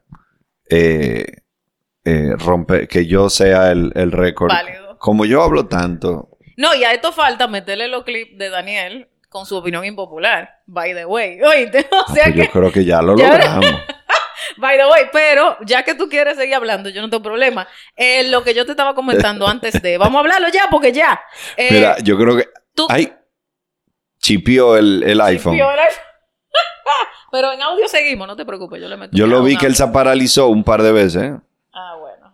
Ahí Diego resuelve. Bueno. El, audio sigue, no se preocupen. Bueno, vayan imaginándose que nosotros estamos igual de buenos. Exacto. Ponemos una, foto en fijo, Diego ahí resuelve algo.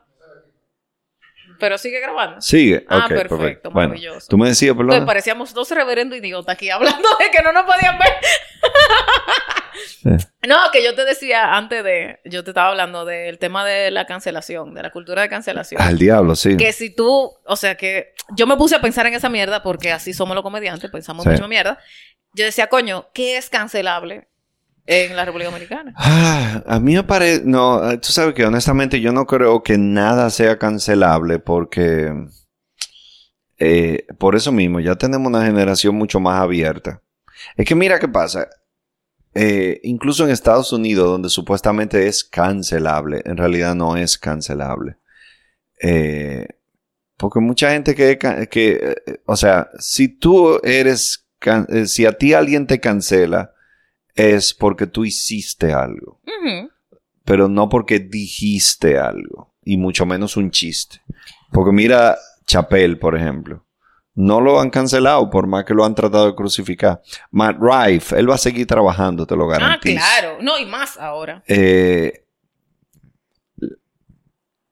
siempre, el humor siempre ha tenido un grupo de personas que no le gusta algo. La diferencia está en que hoy eh, todas esas personas tienen voz. Sí. Y entonces se dan a conocer. Tienen cómo llegar. Mira este que no sé. Antes decían lo mismo, pero tú no te enterabas. Ahora tú te enteras. Esa es la gran diferencia.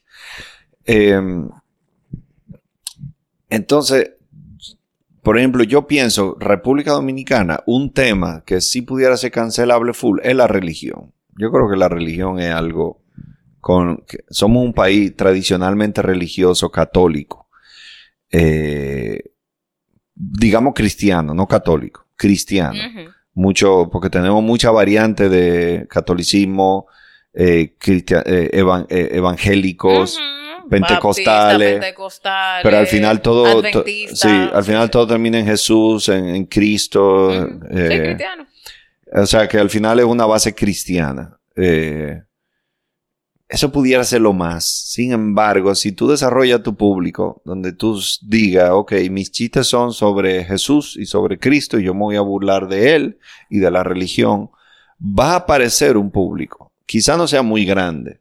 va a aparecer un público que va a decir, ay, a mí me gustan esos chistes, yo también quiero hacer humor de ese tema. Eh, la diferencia está, que yo siempre se lo digo a los comediantes jóvenes, ten pendiente porque si tú te dedicas a hacer chistes de la religión y de Jesús, lo más probable el Banco Popular ni el VHD nunca te van a llamar para que tú seas imagen de ellos y para que tú le hagas dos posteos. eso no va a pasar. Es correcto. Pero si tú tienes eso pendiente y eso es lo que tú quieres llevar, el camino que tú quieres llevar, pues dale para allá. Yo siempre se lo digo a todos. Ah, que yo quiero hacer chistes muy sucios haga chiste sucio. pero no lo van a contratar por corporativo. No te van a contratar por un corporativo. Eso es todo. Así de simple. Que son los que mejores pagan. que son los que mejores pagan. Entonces tú tienes que saber. Son los que mejores pagan. Que tú tienes que saber cómo te estás limitando el mercado. Eso es todo. Ahora, si tú quieres eh, eh, seguir con esos límites, adelante. Yo creo que siempre hay un mercado. La diferencia está en que nosotros somos un país chiquitico. Es el problema. Si en Estados Unidos tú quieres ser sucio, controversial y muy gay, que así, de que flamboyant, ah, de que, eh, que ropa súper llamativa. Sí, extravagante. Y plumas. En, cualquier forma, extravagante en cualquier forma. Hay un público conservador que jamás te va a contratar. Sin embargo, el público no conservador que se goza eso son millones de personas. Sí, sí, sí. Eso es lo que pasa en, en países como Estados Unidos.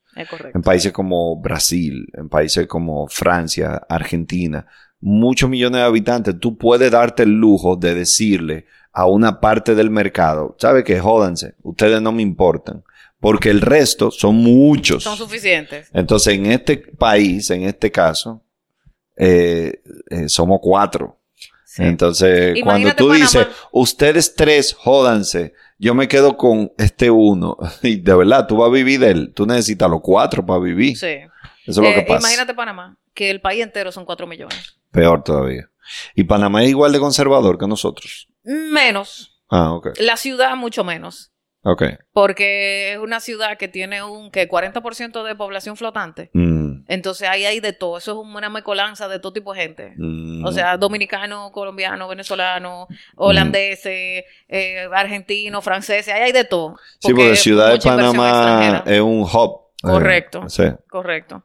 Entonces, eh, pero igual, hace que sea un poquito más flexible porque siempre va a haber un público. Pero el humor tradicional que, por ejemplo, un André Poveda, que es como decir, ¿cómo que se llama el de la letra, sopa de letra? Mm, André, André López. André López es un estilo como André López. Eh. Eso, eso es lo que jala cantidades eh. en Panamá. Que tú puedes decir, bueno, vamos a hacer un show grande, es eso. Mm. Pero por lo demás, es, por nichito. Entonces, eso, eso es un, reto. Eh, lo más que tú puedes lograr es un comedy club. Correctamente. Sí, sí, sí. Correctamente. I que son it. buenísimos y la gente se lo goza y te apoyan, pero, pero Yeah. no da para... Ahora mismo no, no, no da. Yeah. Tú I know, I know. Not enough. Bueno, pues tú sabes que cuál es la razón verdadera por la que ya vamos a terminar. Porque ya yo estoy alto. Porque ya, claro. ya, Ya. Diego está más alto que tú. Pero a mí que me importa Diego. No, Diego es very important people, muchacho. Diego es un very important people. Pero, Carlos, ¿cómo la pasaste? Súper bien, la pasé muy bien, mamá. Fue muy divertida la Finalmente, conversación. Finalmente lo lograste. Gracias, Daniel, por haber tirado tus eh, eh, ideas impopulares. Una de ellas muy eh, rechazada por este dúo, que fue la de Roberto Gómez Bolaños, la del Chavo. Qué bueno que llegaste a un consenso con Débora. Eh, yo no estoy tan de acuerdo, pero bueno. Eh, nada, así es esto. Este es, por cierto, podcast, weón, donde todo se vale y nada cuesta, creo que sí. Así que bueno, nada. Con esto nos despedimos. Chao. Eh, ya por eso no quiero conocerte en persona. Y, y ya, eso Que todo. yo creo que lo vas a conocer porque él está loco por venir para acá. Ah, bueno, pues O dale. sea que hay, hay una probabilidad de que Cua- tú puedas. Cuádralo cuando yo tenga show para que él vaya a un show mío. Claro, Está, invitado, Daniel, no obstante pensar eso del chavo. Y a mí me encanta Daniel porque Daniel se ríe de repente. él, él- él se- tú lo ves que está él- como él- serio. Él no espera el punchline. Él no ve, él se ríe como. y vuelve. No, hay la loquísima. Eh, y nada, muchísimas gracias. Cuéntale a la gente dónde te consigue. Para los Ay. pocos que no te conozcan. Loco, espérate, hay algo que yo quiero avisar ahora. Ya a esta altura ya todo el mundo se desconectó porque ya toda la gente está harta de oírnos. no Pero te sorprendería. pero hay, como 36 tigres en Alemania que escuchan esta vaina, que Ah. están bien aburridos. pues, eh, en, eh, mi, mi página web es carloscomic.com y mi Instagram es carloscomic. Y, y entonces eh, inscriba su correo electrónico. Cuando yo me presente cerca de usted, se enterará, le mandaremos un correo.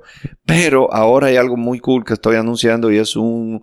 eh, que yo creo que tú lo cogiste por Zoom, un stand-up comedy masterclass. Sí, ¿Tú lo claro. cogiste? Sí. En la pandemia. En yo la creo. pandemic. En la Yeah. pandemic. Pero igual yo lo voy a volver a hacer. yo hice un beta de ese curso en, eh, ahí y ahora ya tenemos el masterclass, trabajo bellísimo que estoy súper que tú grabaste en orgulloso. el estudio de Joel. de Joel López, ¿no? Eh, no, lo grabé con cámara de Joel ah, López. con cámara de Joel López. Sí, Yo así que es. había la- sido en el estudio. Joel me prestó sus cámaras, así que muchas gracias, Joel. Bien. Pero quedó precioso, o sea, es una vaina que parece que nos fuimos a Miami a alquilar un estudio.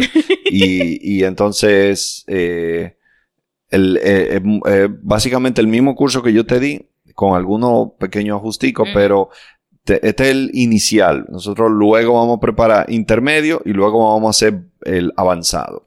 No, buenísimo. Pero este es el inicial, que fue el mismo que tú cogiste, ahora Ajá. está disponible. bueno, en- pero el mismo que yo cogí, pero como experiencia. Eh, sí, yo creo Claro. un poquito más de detalle y eso, pero no sé, ya tú lo cogiste. No sé si vale. Yo, yo te voy a dar un descuento porque son demasiado cuartos. no gastes todos esos cuartos, ya tú lo cogiste. Eso. Yo voy a ver qué Pues yo puedo pero el hacer. intermedio, entonces. Espera el intermedio. El intermedio igual, yo lo haré. eh, yo- el- aquella vez yo lo que hice fue, lo- se lo di a tres grupos de, de estudiantes. Eh, de manera que lo probaba. En este curso le quitaba esto, en este curso le agregaba esto, hasta que yo dije, ok, ya esta es la clase. Y ahora voy a hacer lo mismo con el intermedio. Y ahí tú lo coges. Buenísimo. Bueno, búsquenlo en carloscomic.com. Sí, Ahí correcto. tú vas a hacer la publicación. Correcto. Buenísimo. Eh, vale la pena, definitivamente vale la pena. Muchas gracias. muchas- Eh, Oh. que ellos te- sí, están tirando. ok. Están cool. tirando ya. Muy bien, muy bien. Agáchense, carajo. Gracias, Debo. La pasé muy bien, de verdad. Gracias a ti, mi querido Carlitos. Y- Eh, yo, por mi parte, consíganme arroba debofue, por cierto podcast arroba gmail.com. Suscríbanse al fucking Patreon mío, suscríbanse al fucking Patreon de Carlos.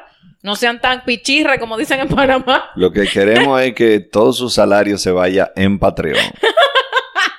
Ay, no es tanto, no es caro, Carlos, no es caro. Señores, para lo mucho que ustedes consumen el contenido gratis, consuman un poquito más, hombre. Ojalá, yo creo que el internet debería ir, en serio, yo creo que el internet, em, yo, ya, yo no quiero meter un tema más porque vamos a 15 minutos más de podcast. Mira el mismo Diego diciendo mierda, diciendo así. Diego está calculando, coño, llegó a tener que editar esta vaina, Dios. Tú editas, no edites.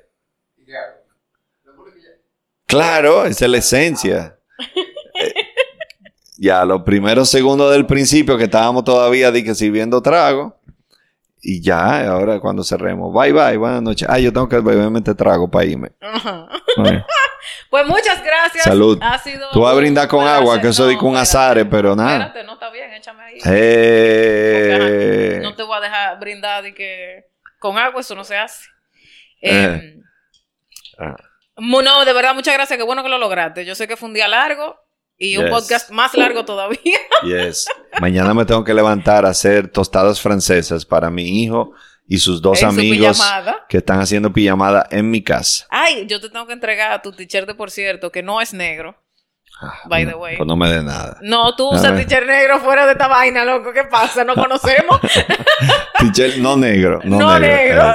Salud. Salud. Feliz eh, año nuevo. Bueno, ya estamos en febrero si usted está viendo esto. Pero Exacto. Eh, eh, estamos grabando en diciembre. Feliz Navidad.